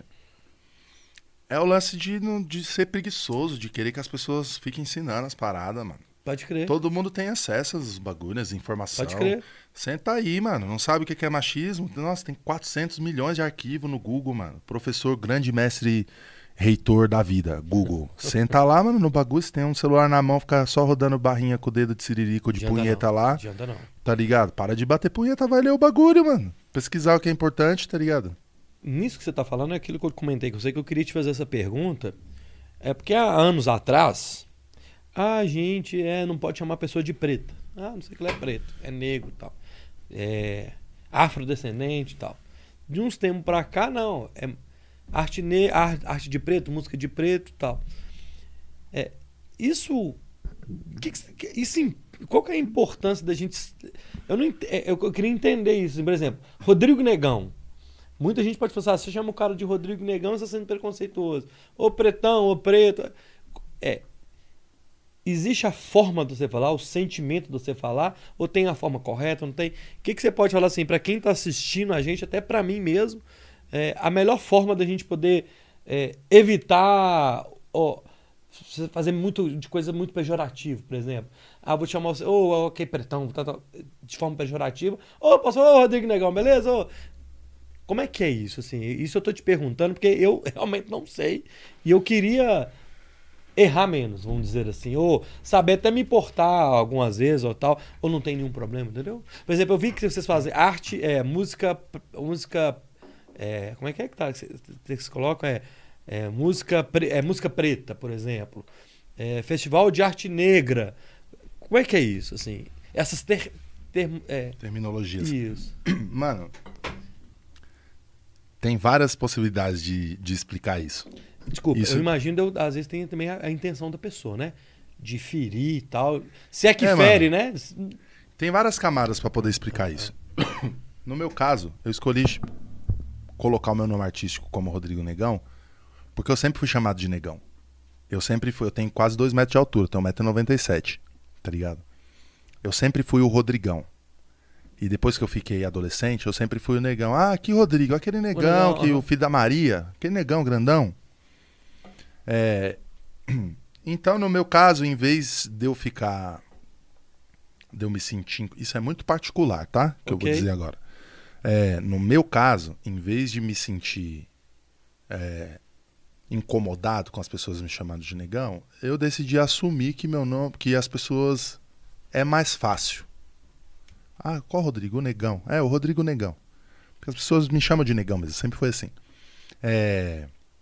Agora, do ponto de vista do que é certo e do que é errado, mano, tem uma série de explicações por um motivo, por outro, se é preto, se é negro. É... E tem várias possibilidades de explicar isso. A questão é que, no país que a gente vive, é... tudo que vem de origem negra ou de origem preta é de, de alguma maneira escamoteado. Como é na história da construção mundial, tá ligado? E eu, eu acredito que o lance de intitular é realmente dar sentido pro que é nosso. Sacou? Aí, irmão, eu não posso falar pra você aqui assim, ah, você pode falar preto que não vai ser ruim, ou você pode falar negro que não vai ser ruim. Não sou eu que vou te dar uma adesão pra algo que você ou ele ou qualquer outra pessoa branca que se entende nesse lugar precisa descobrir ao longo do que de como você se porta no mundo, tá ligado? É, para mim, particularmente, pensando como Rodrigo, é, depende muito da forma como é colocado, sacou? Só que é, eu não posso dizer que isso, que essa forma como eu vejo, contempla o nosso, a nossa comunidade, Entendi, sacou? entendi. Porque tem gente que não vai curtir. E aí tem um rolê também que do significado histórico mesmo dessa parada, que é preciso ratificar mesmo, assim, tá ligado? O que é nosso. Porque o tempo todo tomam o que é nosso, mano. Tomam nossa vida toda hora, tá ligado? Desde sempre. Tá ligado? Então, tipo assim. É o que eu tava falando no começo, É. mano. Tem que, tá ligado? Tem que estudar mesmo, mano. Pode crer. Procurar os autores negros, as autoras negras, entender quais são os- esses significados, por que, que se reivindica esse lugar, por que, que fala-se de um festival de arte negra e não se fala de um festival de arte branca. Aí eu vou te dar um spoiler. Porque todos os festivais são brancos. Simples assim, Conta tá ligado? segredo, né? É, Vou te exato. contar esse segredo simples assim. Uhum. Então, mano, é, é um universo mesmo, mano. E a luta, ela tem que ser assim, porque se é, é difícil a luta. E se deixar, a galera. é, o negócio é feio. O bagulho é. O bagulho é louco, como diria. O outro. bagulho é louco, não Rodrigo, velho, do caralho, nosso assunto tá rolando aqui. O chat tá rolando. Obrigado, velho, da gente você tá tendo esse papo de forma bem aberta. É. Isso é Bora Podcast, é isso que eu quero trazer aqui. Essa troca de ideias. Acho que é importante a gente ter essa abertura de, de ter essa, esse diálogo, sacou, cara? Pode crer. Porque. E se eu te falar alguma bobagem, que você sabe que eu tô falando bobagem. Eu vou te Eu falar, tenho- se você falar alguma bobagem, eu vou te falar, não tenha eu- dúvida. A gente, pra gente aprender e, ô, e a gente vai errando e vai Aham. fazendo, filho. Tem conversa não. Tá chegando mensagem aqui do Rafael Viana. Sensacional o que o Rodrigo disse. Conhecimento é poder. Baita história. Valeu, Rafa. Da hora, a Rafa, Tamires mandou aqui uma coisa legal. Pede o Rodrigo para falar sobre ele como palhaço. É, para- pede para o Rodrigo falar sobre como o palhaço vai na contramão dessas regras e dos padrões. É, é o mimo, né? O mimo. Mimo bambu. Mimo bambu. É. É, como é que é a questão? O palhaço é, do- é- é um, o palhaço é um personagem é, cultural mundial, sei lá, e, e o brasile- e brasileiro é do caralho, porque o palhaço ele ele pode tudo, cara, assim. Ele tem esse poder de ir na contramão de regras, Inclusive nada. inclusive. Ele pode tudo e me nada também disso, faz assim, parte do dessa tudo. pergunta dela, é. Como é que é a pergunta dela? Pede pro Rodrigo falar sobre como o palhaço vai na contramão das regras e dos padrões. Mano, o palhaço é. Enfim, né? A gente tem uma, um conhecimento sobre a história do palhaço so- é, sobre uma ótica europeia, né? E aí tem essa construção do palhaço numa cidade fria que tem o rosto é, vermelho por causa do frio ou que bebe muito e tal. E o palhaço, é, essa história, o palhaço ele é meio, ele é triste, né? É. Ele é melancólico, né? Assim, É, a grande sacada do palhaço pra mim, mano, é que essa coisa da máscara, ela te possibilita. A minha preocupação quanto palhaço é não rir do outro, é rir com o outro. Isso pra mim é a premissa da parada, tá ligado? Não é tirar sarro, é, fazer chacota com alguém ou com algo é fazer chacota com alguém e com algo sobre si com essa figura, nessa situação. Então, mano, o palhaço é um transgressor mesmo. A missão do palhaço é rir da mazela, da desgraça, onde todas as pessoas estão inseridas. Tá ligado? Tipo assim, numa praça pública você vai fazer um espetáculo de palhaço pra quem tem uma Cherokee e pra quem cata lixo pra comer. Tá ligado? E todo mundo é responsável por isso. Sa- Sacou? Com exceção das pessoas que estão nessa condição por uma construção social mesmo. Então eu acho que a, a grande sacada do palhaço, assim, na minha pesquisa, que é através da mímica e da pantomima, o palhaço que eu pesquiso não fala, né? A relação é toda no corpo, em diálogo com as pessoas. isso é sensacional. É, então o lance é conseguir, junto com a pessoa, extravasar determinados limites. E extravasar determinados limites diz respeito a fazer críticas, a mostrar coisas que às vezes as pessoas não estão querendo ver, tá ligado? Ou estão querendo deixar de lado, fazer de conta que não existe, tá vendo, mas finge que não tá. E o palhaço tá aí, mano, pra, através do riso e dessa relação real com a vida, questionar essas questões, sacou? Então, é, o palhaço é um grande transgressor, né? O mimo bambu é um grande transgressor por uma via de fazer junto, não de fazer, não de colocar lupa e se abster da discussão. E aí eu acho que o rolê tá, pra mim, tá bem aí, assim. Aí. É um trabalho que eu pesquiso é, há nove anos. Esse trabalho de mímica, pantomima e da arte do palhaço, essas, essa tríade junta, é, eu pesquiso há nove anos e eu tô longe ainda, no, no meu ponto de vista, de chegar num resultado efetivo. Talvez eu nunca chegue. E eu acho que essa que é a Eu acho grande que essa é a sacada. ideia. É.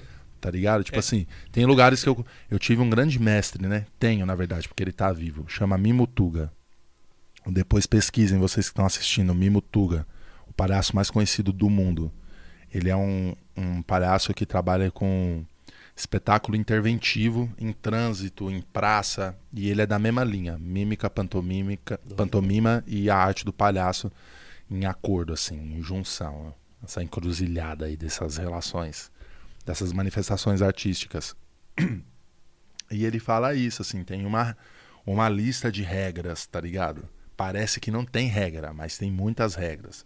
Você não toca nas pessoas por conta própria, essa é uma relação construída. Você tá ali para fazer uma troca de amor, não é uma troca de, de, de guerra. É, você tá ali para construir com as pessoas é, outra visão de mundo possível, tá ligado? O, o palhaço. Você falou um negócio aí que eu já tinha essa percepção, não sabia que tinha essa regra, entre aspas, assim. O palhaço ele é sempre carinhoso, ele sempre traz um, uma troca positiva. Isso. É. Ou pelo menos deveria ser, Deveria, né? é, todos é. os palhaços aí faz isso Não, não, mas- mas, É. mas eu boto fé. A, a premissa do palhaço é essa mesmo. Ele faz uma gracinha, né, com uma flor, faz uma gracinha, faz um. É, então, até isso, assim, não, não, não que você esteja é, dizendo errado, porque a visão que se tem é essa mesmo, assim, de faz uma gracinha, entrega uma flor e tal. Mas é porque a, a grande, a, a grande sacada do palhaço, assim, acho, eu pensando aí, mais uma vez, a, a minha visão sobre a parada, pode ter muitos palhaços muito importantes aqui nessa cidade. Essa é a minha visão, não Sim. quer dizer que a visão dos caras tá errada, assim. Eu acho que a, a, a missão real do palhaço, mano, é botar lupa nas questões que são importantes ser ditas e que ninguém tem coragem. Por isso que chega a ser engraçado. Às vezes as pessoas riem de desespero, tá ligado? Porque, tipo, Entendi. morre de vergonha.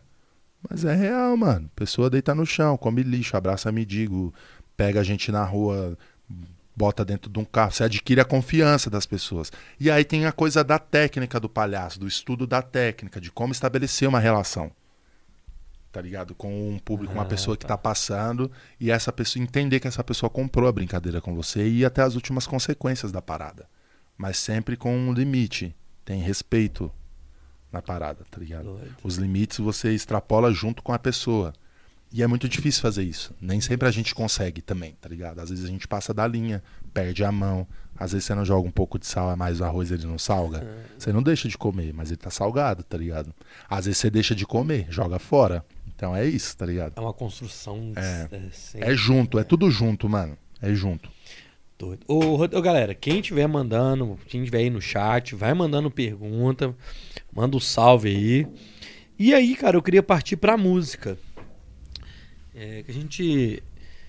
Sua voz, ela é. Putz, é, é bonita, realmente. Você tem um, um- uma forma diferente do canto. É, como é que você chegou na música? O que, que, que você acha da música, assim, o poder da música? Que a música é. Você toca as pessoas demais, cara. É, a música é uma possibilidade de conversar por vários vieses, né? Né, se- Sonoros, né? Sentidos sonoros, assim. Então, a música, a minha história profissional com a música, ela começa nesse espetáculo zumbi. Aí, ó, o fio da meada, a gente que não perdeu, hein? Vai rolando, você Vai tá rolando. minha história com a música começa nesse espetáculo. É um espetáculo musical, né? Com o texto do Augusto Boal e do Gianfrancesco Guarnieri. E a música é do Paulo César Pinheiro. A trilha sonora do espetáculo é do Paulo César Pinheiro.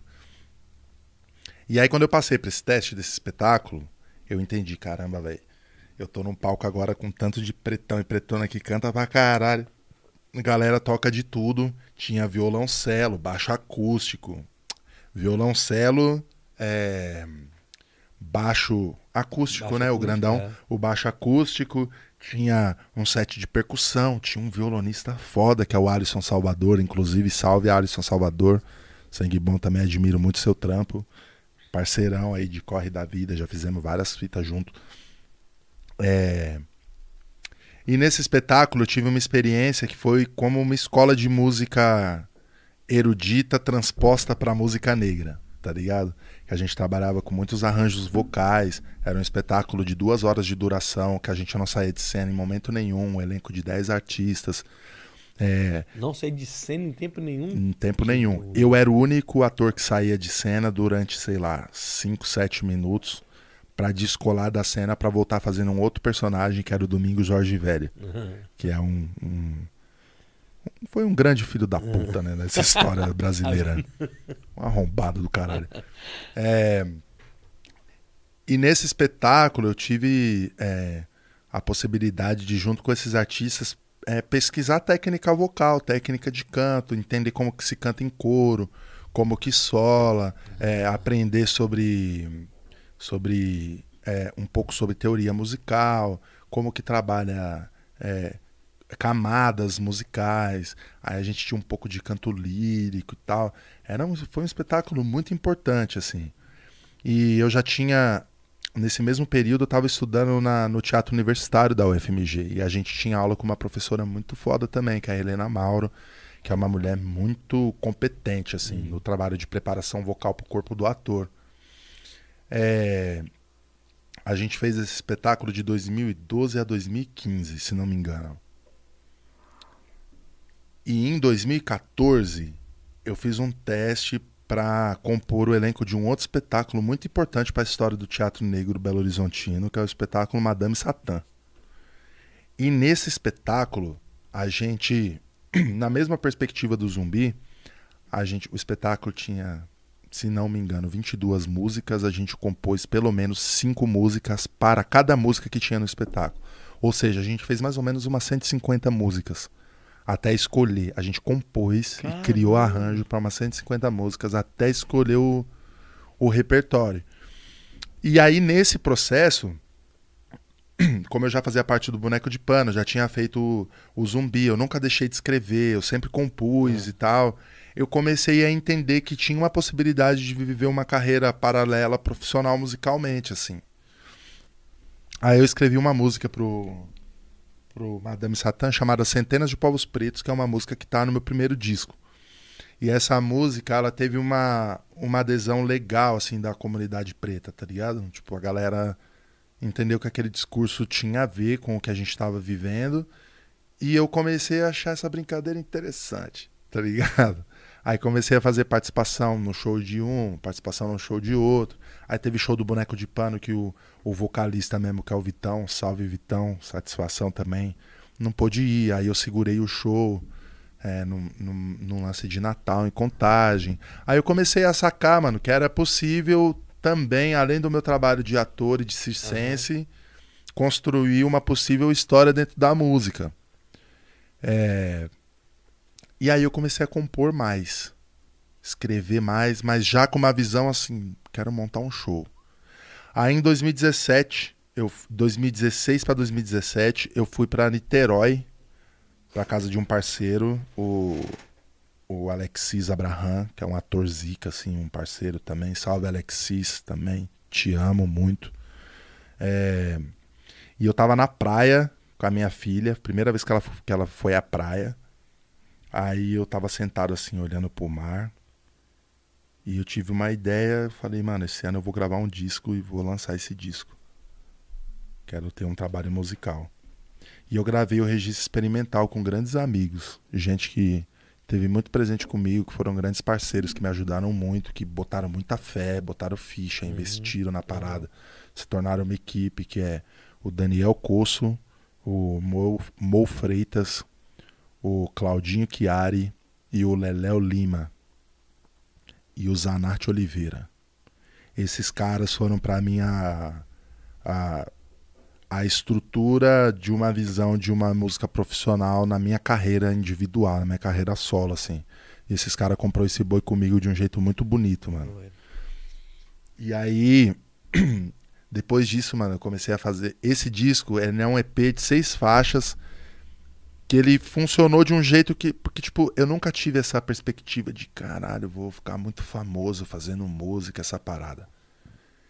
E até tenho, não vou mentir que hoje em dia eu tenho um olhar até um pouco mais apurado para isso, né, mano? Que ter, Quem cara, não quer ter um, um, um trabalho musical reconhecido, quem não quer ter um viver bem do que faz, Exa tá ligado? É uma, tipo, e, é gostoso, né? Cantar e Não, demais. É mó responsa, mó trampo, ah, mano. Ah. Puta que pariu. Eu tô um ano e quatro meses, comecei a gravar um disco em outubro do ano passado, acabei de gravar a última música hoje. hoje é.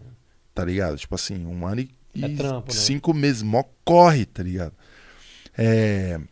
Mas enfim, aí surgiu esse lance a música aparece profissionalmente muito junto desse meu processo de entendimento de, de, questionamentos políticos, de me entender no mundo, de entender minhas falhas, meus erros, tá ligado? Minha, meu comportamento, de entender o que, que eu precisava melhorar quanto homem, quanto profissional, quanto gente, mano, uhum. tá ligado? Entendendo que eu tenho uma parte de coisa legal, mas também tenho uma parte de coisa feia. Todo mundo tem, tá ligado? E E a música hoje pra mim tá muito nesse lugar. Eu acabei de gravar esse disco aí. Amanhã, eu nem lancei o disco ainda. Amanhã a gente, amanhã não, quinta-feira vai rolar um show do FBC na Catavento Cultural. Eu sou um dos artistas que vai abrir o show dele, tá ligado? Inclusive fica aí o convite pra quem tá Boa. assistindo. A line-up tá bem bonita também, Boa. tipo, tem uma galera bem zica da cidade. E vou lá mostrar um pouco desse trabalho, assim. E, cara, é uma parada que é o seguinte: quero viver bem da minha parada, entendeu? Da minha música. Não vou parar de fazer teatro, não vou parar de fazer circo, Nem parar de compor. não vou parar de compor, não vou parar de fazer música, tá ligado? Não vou parar de produzir, de cantar, onde for. A gente vai se profissionalizando, vai evoluindo também em pensamento, em, em, em vontades, em desejos, em ambições, sacou? Mas assim, enquanto eu estiver vivo, se eu tiver voz, mano, vou continuar Vai. cantando e a tendência é só melhorar, porque eu tô preocupado em fazer o bagulho ficar legal, tá ligado? E eu te então, confesso que eu não conhecia é, você quando eu ouvi. Que eu não vi peças suas, eu vi trechos ali, mas música, caralho, mano. É, é bom, de verdade. pode é, crer, mano. Não é porque você tá obrigado. aqui, não. Sim, sim. É, é, me chamou a atenção demais, assim, cara. Bota fé, bota fé. É bom, bom. Não, é isso, mano. Tipo assim, eu também. muito ligado em música. Assim, Aham. então, assim, caralho, é um trem top. Não, é isso. Eu tenho escutado muito isso das pessoas ultimamente, assim. É. E é, é, é difícil também não. é, eu, eu fico muito atento pra não me perder nesse rolê. por- Porque, Entendi. tipo. É muito fácil, tá ligado? De você criar pensamentos, transformar sua mente, pá. Inclusive porque eu ainda não ganho dinheiro com essa parada. Tipo, né? eu Tenho ganhado uma bichariazinha aqui, outra ali, uma parada que, junto de todo o resto da luta, compõe como eu conduzo a minha vida. E eu tenho me preparado muito porque eu sei que essa parada pode virar mesmo, assim. E vai virar. Aí vai muito de cada pessoa entender o que quer virar, tá ligado? Mano, eu tô aí pras cabeças. Eu sou um artista preto de teatro, de circo e de música. Eu sou um produtor cultural dessa cidade. É, tenho uma preocupação e um comprometimento. Me exercito diariamente em me melhorar como profissional e me melhorar como pessoa, tá ligado? Isso não quer dizer que eu não sou uma pessoa que comete erros, que não falha com as pessoas também. Todo mundo passa por isso. Eu sou mais um ser humano como as outras pessoas, não sou mais especial que ninguém. E tô no meu corre, mano. E na moral, nasci pra fazer essa parada e não vou parar de fazer. E eu tô preocupado em fazer o bagulho bem, me melhorar como pessoa, em melhorar pra minha comunidade, pro meu povo. E vai acontecer, mano, porque eu tô no corre pelo certo. é Eu sou isso. filho de Exu, pai. Acabou. Entendeu? Esquece. Esquece. Nós vamos fazer. É, rola, Roger. ah, é, vamos, rola de fazer aquele trecho a música. é, Rola, rola. Nós vamos. Ô, galera, em primeira mão. Em primeira mão. Inclusive, vou contar pra vocês. A gente deu aquela atrasadinha no início, porque a gente tava montando a nossa estrutura. É, essa daí você é, vai. Peraí, tá desligado, liga aí. É, nós vamos fazer aqui uma. Que é inédita Inédita. inédita. é, que a gente veio preparou aqui. Então, o Rodrigo vai mandar pra vocês aí. a- uma- você fala o nome, fala tudo, e você já resolve com o Rod na hora que ele tiver que soltar. Demorou. Bora. Ó, a fita é o seguinte, pra quem tá aí de casa, no celular, no trabalho, no busão, eu vou mostrar pra vocês agora uma música chamada Pode Até Ser, que é uma música que tá no meu próximo disco, esse que eu acabei de falar que eu acabei de gravar hoje. É... Que a gente vai lançar no ano que vem. O disco chama Caminho de Volta. E se liga aí no som, solta o beat aí, DJ.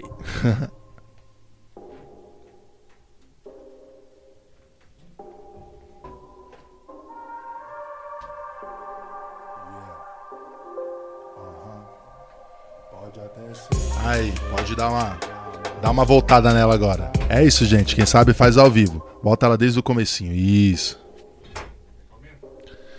Não, acho que aí tá legal.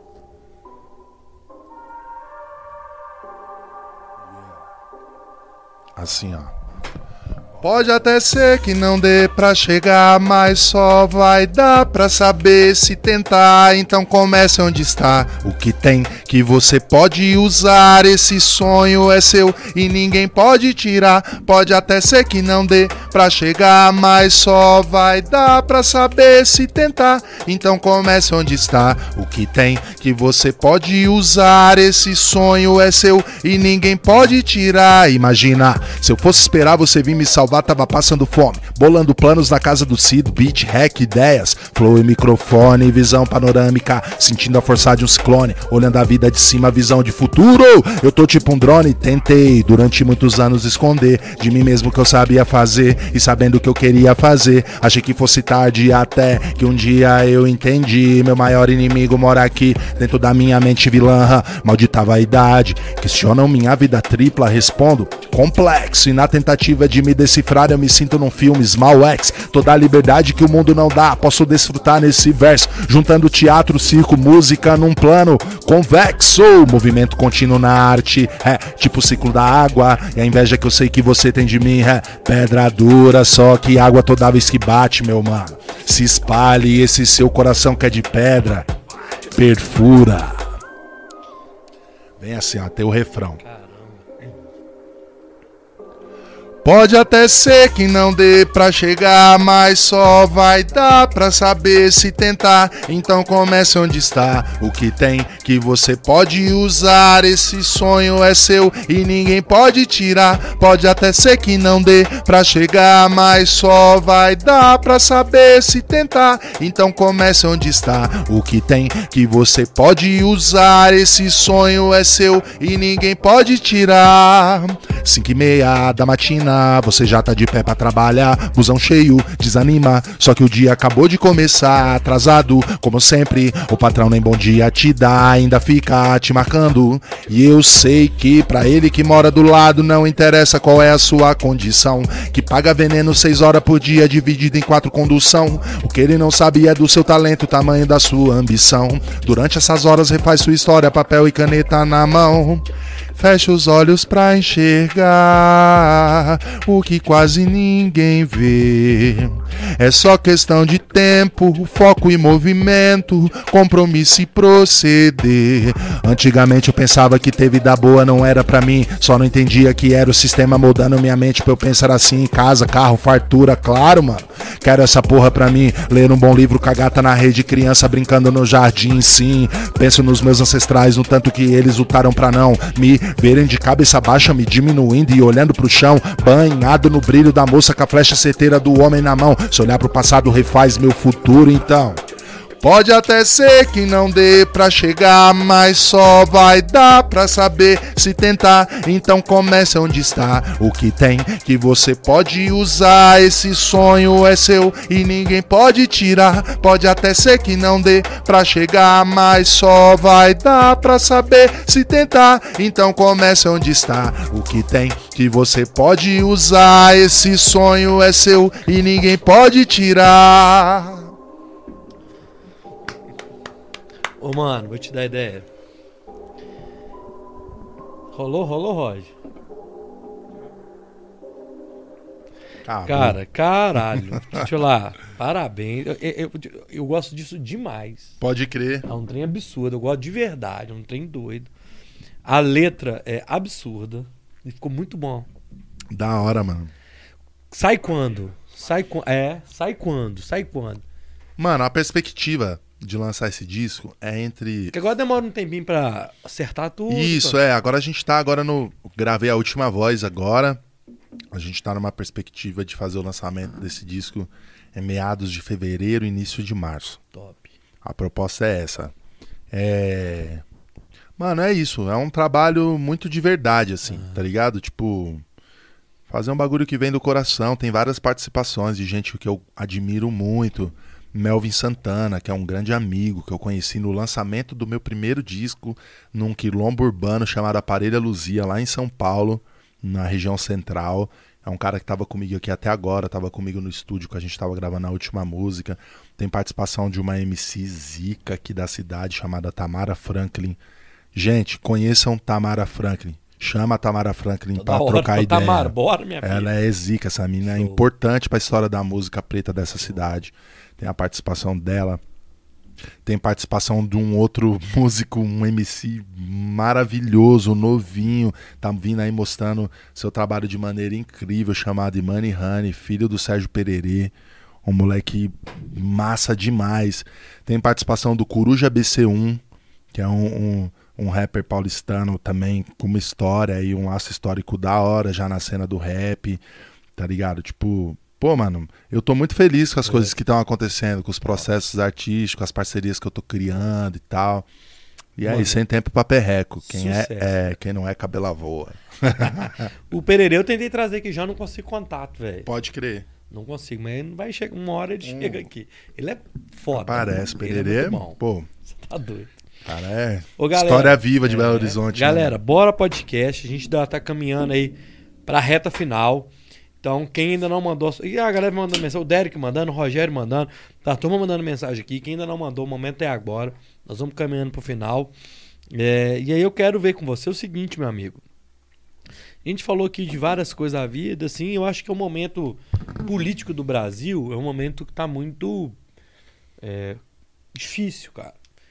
É, como é que você vê a cultura, o tratamento da cultura, o tratamento do, né, do povo é, negro, preto, em Belo Horizonte, em Minas Gerais e pelo governo, sabe? Porque a gente tem três esferas, sabe? Assim. Uhum. Então eu acho que é, é, legal a gente falar desses três, é, porque eu não sei como é que anda a cultura. As secretarias municipais, a estadual e inclusive acabaram com o Ministério da Cultura, uma secretaria hoje. O que, que você pode falar da política para o movimento? Assim? É, isso aí. É, não é fácil não, mano. Trem é. Ô, mano, o que, que, que a gente fala de um país que, que, que elege um presidente onde a primeira assinatura do cara é para destituir um Ministério da Cultura? É isso. Tá ligado? Tipo assim... Do ponto de vista político do país, mano, é... a gente tá muito fudido, né? Muito cagado, assim já não era lá aquelas coisas. Tinha muito, já tinha muito trabalho para ser feito. Né? Essas pedras para ser carregadas por nós. Mas muito do que a gente está vivendo hoje, mano, é...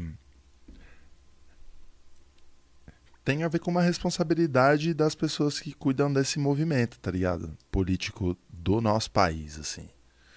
Falou-se muito durante as eleições de um de um trabalho de virar-voto, de conscientização, de pegar as pessoas de volta, de, de conseguir fazer uma mudança de cenário e tal. Mas a grande realidade é que existe uma, uma não preocupação, e isso tem a ver com raça, mano. Com a base da estrutura cultural do nosso país. Quem que compõe o cenário cultural do nosso país? a grande massa, mano. É. E a grande massa tá na onde? Tá nas periferias, é. tá nas quebradas, tá nos pontos de ônibus lotado com pandemia mundial ou sem pandemia mundial. Tá, tá ligado? Então, mano, tem um, um trabalho muito sério e importante a ser feito, né? É, eu posso te falar de um monte de gente da, um monte de gente da hora que está trabalhando em secretarias, em nas secretarias do município, da secretaria do estado. É... Gente preocupada, comprometida. Mas a gente tem uma máquina de moer pobre, mano. Uma máquina de moer culturas. E agora a gente tá muito mais fodido ainda, porque quem. É, é, quem dá estrutura, embasamento jurídico, financeiro para que esse desmonte aconteça de maneira sistemática, tá no topo do bagulho. Então eu acredito que é o seguinte, mano. Eu poderia pontuar para você aqui uma porrada de coisa que precisa melhorar. Mas a primeira coisa que a gente precisa fazer é aprender a cuidar da gente. E só quem sabe cuidar da gente é a gente mesmo. Então, mano, é um trabalho meu, seu, dele, de um trabalho de todos nós que entendemos o quão prejudicial é o que está acontecendo para o nosso país e já que dentro do nosso país, no sistema vigente mundial, inclusive, é o que define o que vai ser feito ou não é o voto, A base tá lá, mano. Bora trabalhar, galera. Trabalhar, fazer o bagulho acontecer, conversar, explicar, porque outubro tá aí, ó. Exatamente. Tá aí, tá ligado? Você vai tropeçar, você tá em outubro. E se moscar, hum, vai pegar mais 4, 8, 12 anos dessa realidade aí fácil. É agora, outubro, é, nós não- hoje é dia 21 de dezembro, mas outubro é agora, tá? Agora, É. não existe. Minha companheira fala isso de um. Inclusive nas nossas questões pessoais, que eu acho, que eu guardei pra mim, assim, que é uma parada muito séria. Não existe amanhã sem hoje, mesmo, tá ligado? Se tem um assunto pra conversar, mano, você tem que conversar agora. Porque a- se você não conversar agora, você vai gerar um problema. Às vezes não um problema que vai acontecer, mas um problema porque você não conversou determinado assunto, você tem que conversar hoje, aí só amanhã tá cagado. É difícil mesmo fazer esse exercício. Mas tá, isso serve pra tudo, mano. Não existe amanhã sem hoje. Sacou?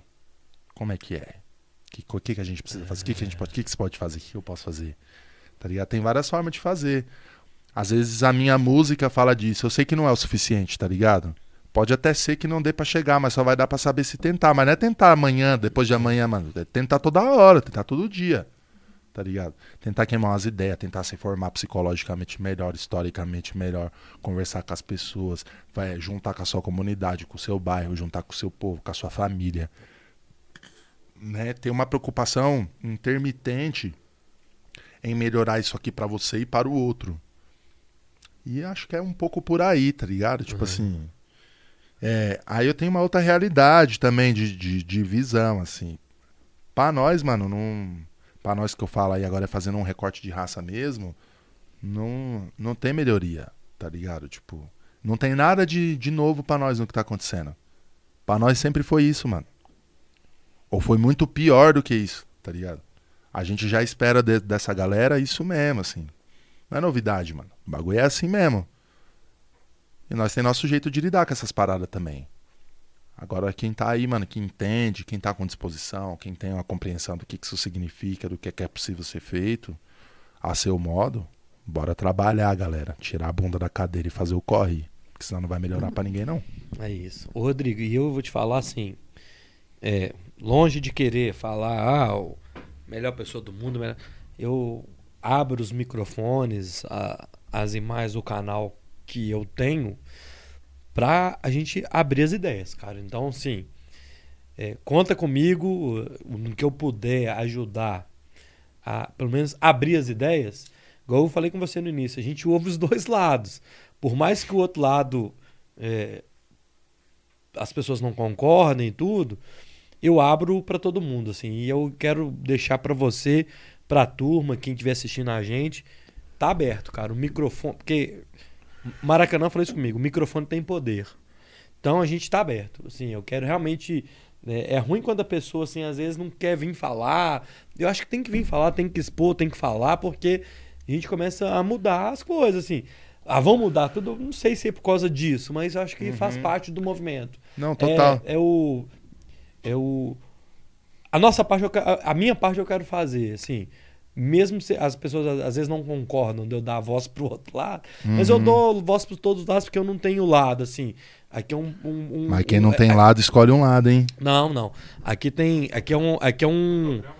Aqui é um. É, uma, é um canal de comunicação. Uhum. Eu tô dando voz pra você. O meu, na hora que eu tiver que falar, eu vou falar e aí eu vou falar. Né, assim. Então, eu quero deixar claro pra você e pra todo mundo que estiver assistindo. Vem aqui, participe, dá a voz. Eu acho que, assim, é importante eu abrir o microfone, assim. Da hora. Sabe como, cara? Quem não tem lado, tem lado. Isso não Aham, tem dúvida, não. aham. Mas na hora que eu tiver que ter o meu lado, eu vou ter. mas, Entendi, assim, entendi. eu acho legal a turma vir, sacou, cara? Não, eu boto e fé, mano. participar. Porque a gente não pode ficar calado, não. Tá É. ligado? Eu acho o que eu acho Tem muita coisa errada, mano. O que eu acho interessante, mano, é que, tipo assim, né? é, em- Criou-se uma lógica de entendimento do que é democracia, Hum. né? Democracia, todo mundo tem voz e a maioria vence, né? A lógica A básica, lógica. a lógica básica da democracia é essa. E aí, firmeza, mano. Eu até acho legal também ver uns borocochô falando uns bagulho bosta assim, tá Exato. ligado? Porque aí. Mas é isso, assim. Ao mesmo tempo que isso. É, ao mesmo tempo que eu acho isso importante, eu acho isso muito perigoso. Entendo. Né? E eu acho que é comum as pessoas entenderem isso mesmo. É. Mas bota fé, todo mundo tem que falar mesmo, mano. Tá todo mundo vivo. Tá ligado? Todo mundo Vivo, vivo, é. tá todo mundo aí, né? Tipo. Exato. E até uns vacilão falando bosta também. Até bom pra gente ter parâmetro do que não dizer, tá ligado? Então. é, mano. Ter parâmetro. Falar, ah, que bosta que esse maluco. Você usa como exemplo, tá ligado? Fala, ah, que merda que esse cara tá falando aqui. Vocês estão vendo isso aqui? Então é isso, assim. Eu boto fé mesmo, assim. Eu tenho acompanhado vários podcasts, assim. Acompanho muito o Podpah, acompanho muito o. O. O Manamano, Mano a do Brau, do Brau. que tem um pouco essa perspectiva também de ouvir todo mundo. Ele trouxe o Fernando Holliday, trouxe o Lula, trouxe o Wagner Moura, trouxe. É, E o doido é ele é um Araújo, cara que tem público e tem. Ele é não só ter público, ele tem abertura com, com muita galera influente, assim, sabe? É, mas é. isso, assim, o princípio básico é o mesmo, tá ligado? É tentar também estabelecer um diálogo, porque não adianta também. Tem gente que eu não quero conversar, não, mano, tá ligado? Também que se foda, você Não, morra outra, pra mano. lá, que você tá só me fudendo, me fudendo minha comunidade, É. meu povo, que se foda você. Mas ao mesmo tempo também eu acho interessante quem tem essa pré-disponibilidade, assim, tá ligado? Tipo, de, de tentar estabelecer uma conversa, um diálogo, porque é isso, mano. Dor de barriga dá em todo mundo. Tá ligado? tipo assim, se tiver vontade de correr pro banheiro, mano, a dor é igual, sacou? Então tem um. Em algum lugar a gente se encontra, sacou? Branco, preto, amarelo, papapá, eu tenho consciência disso. A diferença é que tem um processo aí, mano, que é muito complexo, sacou, mano? E quem se fode na maioria do tempo É. é meu povo. Então eu, Exato. tô preocup... eu me preocupo com isso. Sei que não é o suficiente, ainda há muito para se fazer. Eu também tenho. Cada dia que passa a gente vai formando o nosso modo de ver a vida, ver o mundo, ver a nossa comunidade, ver as pessoas. Entendeu? É. Eu sei que eu tenho um lado, mano. Tô ali fazendo o meu corre. E beleza também, assim. Que bom ter canais, tá ligado? Pra poder dialogar, trocar ideia, falar das coisas. Mas o mais, mais importante do que isso é entender que esse movimento sozinho, ele não é Ok. tá ligado? Não, não é suficiente. Então é, é bom, a gente precisa de, de gente de todos os lados para para poder fazer o bagulho mudar mesmo. Ô, Rodrigo. Ou melhorar, né? Porque mudar mesmo em determinado aspecto não vai. É. Ô, Rodrigo, o que que te deixa verdadeiramente indignado, cara? Momento Marília Gabriela, hein? O que que te deixa assim, cara, isso me deixa indignado? Parece clichê o que eu vou falar, mas é real. A pergunta é clichê, inclusive. É, mas faz sentido. Eu fico muito indignado com covardia, mano. Só que esse é um movimento muito complexo também. Porque não dá pra você se indignar com uma covardia muito grande e não se indignar com uma covardia muito pequena. Porque uma covardia muito pequena pode se tornar uma covardia muito grande. Sacou? E a gente é ser humano, né? Então a gente também fala, porra, que foda, igual eu comecei a conversa hoje falando do, do, do tiozinho lá no Belém do Pará, numa mesa como essa, sendo espancado pelos polícia. Eu me indigno muito com isso, mano. Fico na revolta mesmo, tá ligado? Tipo assim, quando eu vejo um polícia pisando em cima da cabeça de uma tiazinha que tá indo trampar, ou quando eu vejo um- uma, um- uma filmagem de uma galera numa quebrada, num polícia que tá fazendo um enquadro num moleque, em três moleque, com a bicicleta no chão, aí libera dois moleques, a hora que o moleque vai pegar a bicicleta, o cara dá um bicudão na cara que o moleque cai desmaiado. Esses bagulho tudo me indigna, entendeu? Mas me indigna também, é, não adianta eu me indignar com isso e não me indignar na hora que eu percebo alguém me entregando um troco de 20 centavos errado e não devolver o troco. Tirar proveito dessa situação. Então, mano, se é no muito, é no pouco também. E é difícil medir isso. Sacou? É difícil, porque a gente é ser humano de conveniência também. Às vezes você tá num determinado lugar. Como que você não vai. É, tipo assim, o sistema te cobra um valor de uma taxa errada, você encontra uma forma de burlar. Aí você sabe que o sistema é uma desgraça e você burla o bagulho.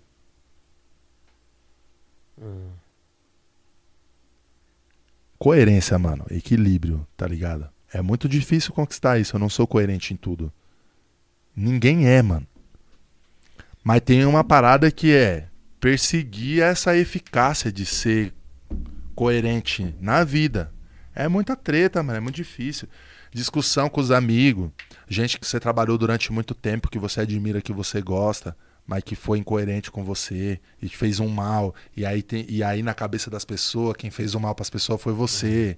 Tá ligado? Tipo. O ser humano é difícil. Mano. Difícil pra caralho. Só que tem, mano, a gente tem regras e limites sociais, tá ligado? Tem uns bagulho que é direito. Eu não posso ultrapassar o seu. Você não pode ultrapassar o meu, mano. Entendeu? A mente do ser humano é difícil, cara. É, mano. Fértil como terra preta é a mente do vilão. Já dizia o grande Messi Mano Brown. Tá e ligado? o que te deixa feliz, mano? Fala assim, caralho, isso me deixa feliz pra caralho. Ô, mano, eu fico muito feliz em ver meus amigos fazendo coisas que eles amam e tendo prosperidade nisso. Fico muito feliz em ver meu povo junto, unido, fazendo as coisas que. Pegar, minha, pegar na nossa religião, compartilhando da nossa música, da nossa, das nossas criações. Fico muito feliz em estar com a minha companheira, que eu amo muito ela, tá ligado? E quando a gente tá bem, quando a gente comunga da vida da hora, assim, sonha junto. Fico muito feliz em ver minhas filhas bem, minhas filhas felizes quando estão comigo, de me divertir com as minhas filhas. Fico muito feliz em ver uma plateia incomodada com o trabalho que eu tô propondo e ser criticado por isso me faz muito feliz. Falo, cara, Mexeu, é né? isso, é isso, tá ligado? Fico muito feliz em ver, mano. Ah, mano, ver minha comunidade alegre. Que nem a gente fez uma, um Natal das Crianças agora lá no Quilombo. Manzunungunzo Caiango aqui no Santa Efigênia no domingo passado.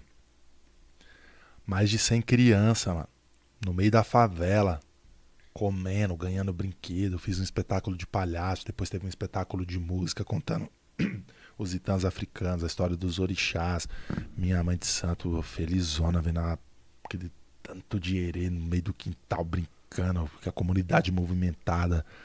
Fico muito feliz de ver um- uma junção dos meus irmãos da música e minhas irmãs da música fazendo um trabalho em prol do Quilombo Manzo, que estava com risco de deslizamento de terra, e a gente fazer um movimento junto para conseguir angariar um dinheiro para fazer uma. Eu fico muito feliz de ver a gente lutando pelo que é de verdade, mano. Fico muito feliz de ver a gente estando vivo, tá ligado? Fazendo o que a gente gosta, que a gente ama com dignidade. Isso me deixa felizão. Fico muito feliz em entregar um trabalho novo, conseguir colocar uma meta pra mim, estabelecer uma parada que também tá, eu tô pensando quando eu falo nisso, tudo que eu tô dizendo aqui nesse encontro nosso, nesse trabalho, fico feliz em finalizar, choro pra caralho, falo, porra, mano. Tá ligado? Fico feliz com vários bagulho. E fico indignado, puto e triste com vários também. Tá ligado? Na mesma medida. Você é um É cara isso, muito legal, mano. Pô, valeu, Cara, muito valeu, mano. Ô, galera, este foi o Bora Podcast. Sei lá, já esqueci o número, já tomei umas latinhas. Acho que é o 44 ou 45. 45. O Bora Podcast de hoje foi um oferecimento do Voi Aqui. Quer comprar passagem aérea, hotelaria, aluguel de automóveis, manda um e-mail para contato arroba voiaqui.com.br contato arroba voiaqui.com.br é, ô, ô, Rodrigo, obrigado. Eu quero te agradecer, assim, Primeiro, por você ter aceitado o nosso convite, é, de ter vindo e ter contado as suas histórias, assim, muita coisa que eu nunca ouvi você contar em lugar nenhum. Pode crer. Obrigado, assim. é, Deus te abençoe, cara. Você continue com sua, sua história. Você é um cara muito talentoso, muito inteligente e tem muita consciência de tudo, cara. E luta pela melhoria. Não só da sua vida, Sim. como de uma comunidade, como de. uma- por- de todo mundo que você. Eu acho que deve ser muito legal você ser um amigo, tá ligado? Pode Assim, crer. então, assim, obrigado, velho. Conta comigo que a casa é sua, o estúdio é seu, o que eu puder é, tá contribuindo, pode contar comigo, obrigado. Deixa um recado final pra turma aí e fica com Deus, obrigado, mano. Manda um Pô. recado final pra turma aí. Agradeço muito também aí o convite, tá ligado? Não tinha, nunca participei de um podcast, essa foi a primeira vez. Legal. E a gente que tá nessa era dos podcasts, das Exato. entrevistas e tal, é, achei da hora participar, trocar ideia, falar da vida, falar de arte, falar de política, falar de, das coisas que a gente faz. É, sei lá, um recado que eu posso deixar pras pessoas, mano, é persigam seus desejos e busquem ser melhores com vocês e com os outros. E façam terapia. Terapia é importante. Façam terapia. Todo mundo que viu isso aqui. Faz um corte. Nós começamos com isso. Faz um corte dessa parte. Eu vou falar, pra vocês fazerem o corte, tá? Gente, façam terapia. Existem profissionais extremamente qualificados para lidar com as questões que você não tem caminho. Façam terapia. Entendeu? Isso não quer dizer que vai ficar tudo 100% bem, nem tudo 100% mal, porque a vida da gente é uma extrema complexidade. Mas façam terapia. Conselho de Rodrigo Negão para vocês. Beijo. Nós começamos com isso e terminamos com isso.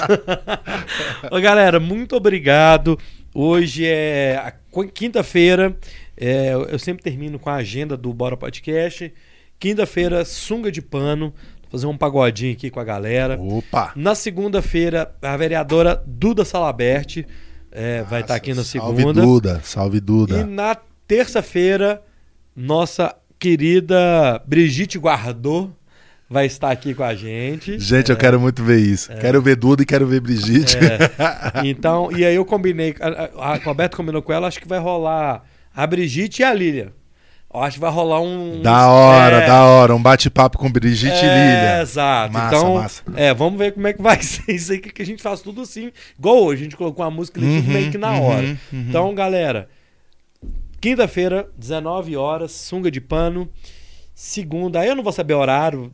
Vereadora Duda Salabeste. Na terça, Brigitte guardou. E não vai ter mais. É, de quarta, de dia 30 acho que não vai ter mais. Não, Aquele sei. descansinho, é. né, pai? Vamos ver o que, que vai ser. Né? Galera, muito obrigado. É, esse foi um podcast muito especial. Obrigado, Rodrigo. Obrigado, Tamires, que indicou o seu nome para estar tá aqui Tamires, Roberta, que está em diálogo com a gente também. É, Satisfação, Roberta, da hora. Obrigado. Obrigado, Marlon Neves, a todo mundo que participou aí, Rogério Oliveira, Léo Ziviani, o Derek, ah, velho, Rafael Vian, ah, é muita gente participou com a gente aqui. Fiquem com Deus, Feliz Natal, gente. E. Te, te, ah, Feliz Natal não. Quinta, quinta eu dou Feliz Natal, né? Quinta você dá ah, Feliz então Natal. Então é Feliz Natal. Então fiquem com Deus, obrigado, valeu, valeu, mano. É nóis. Obrigado, valeu. Valeu, Roger. Força.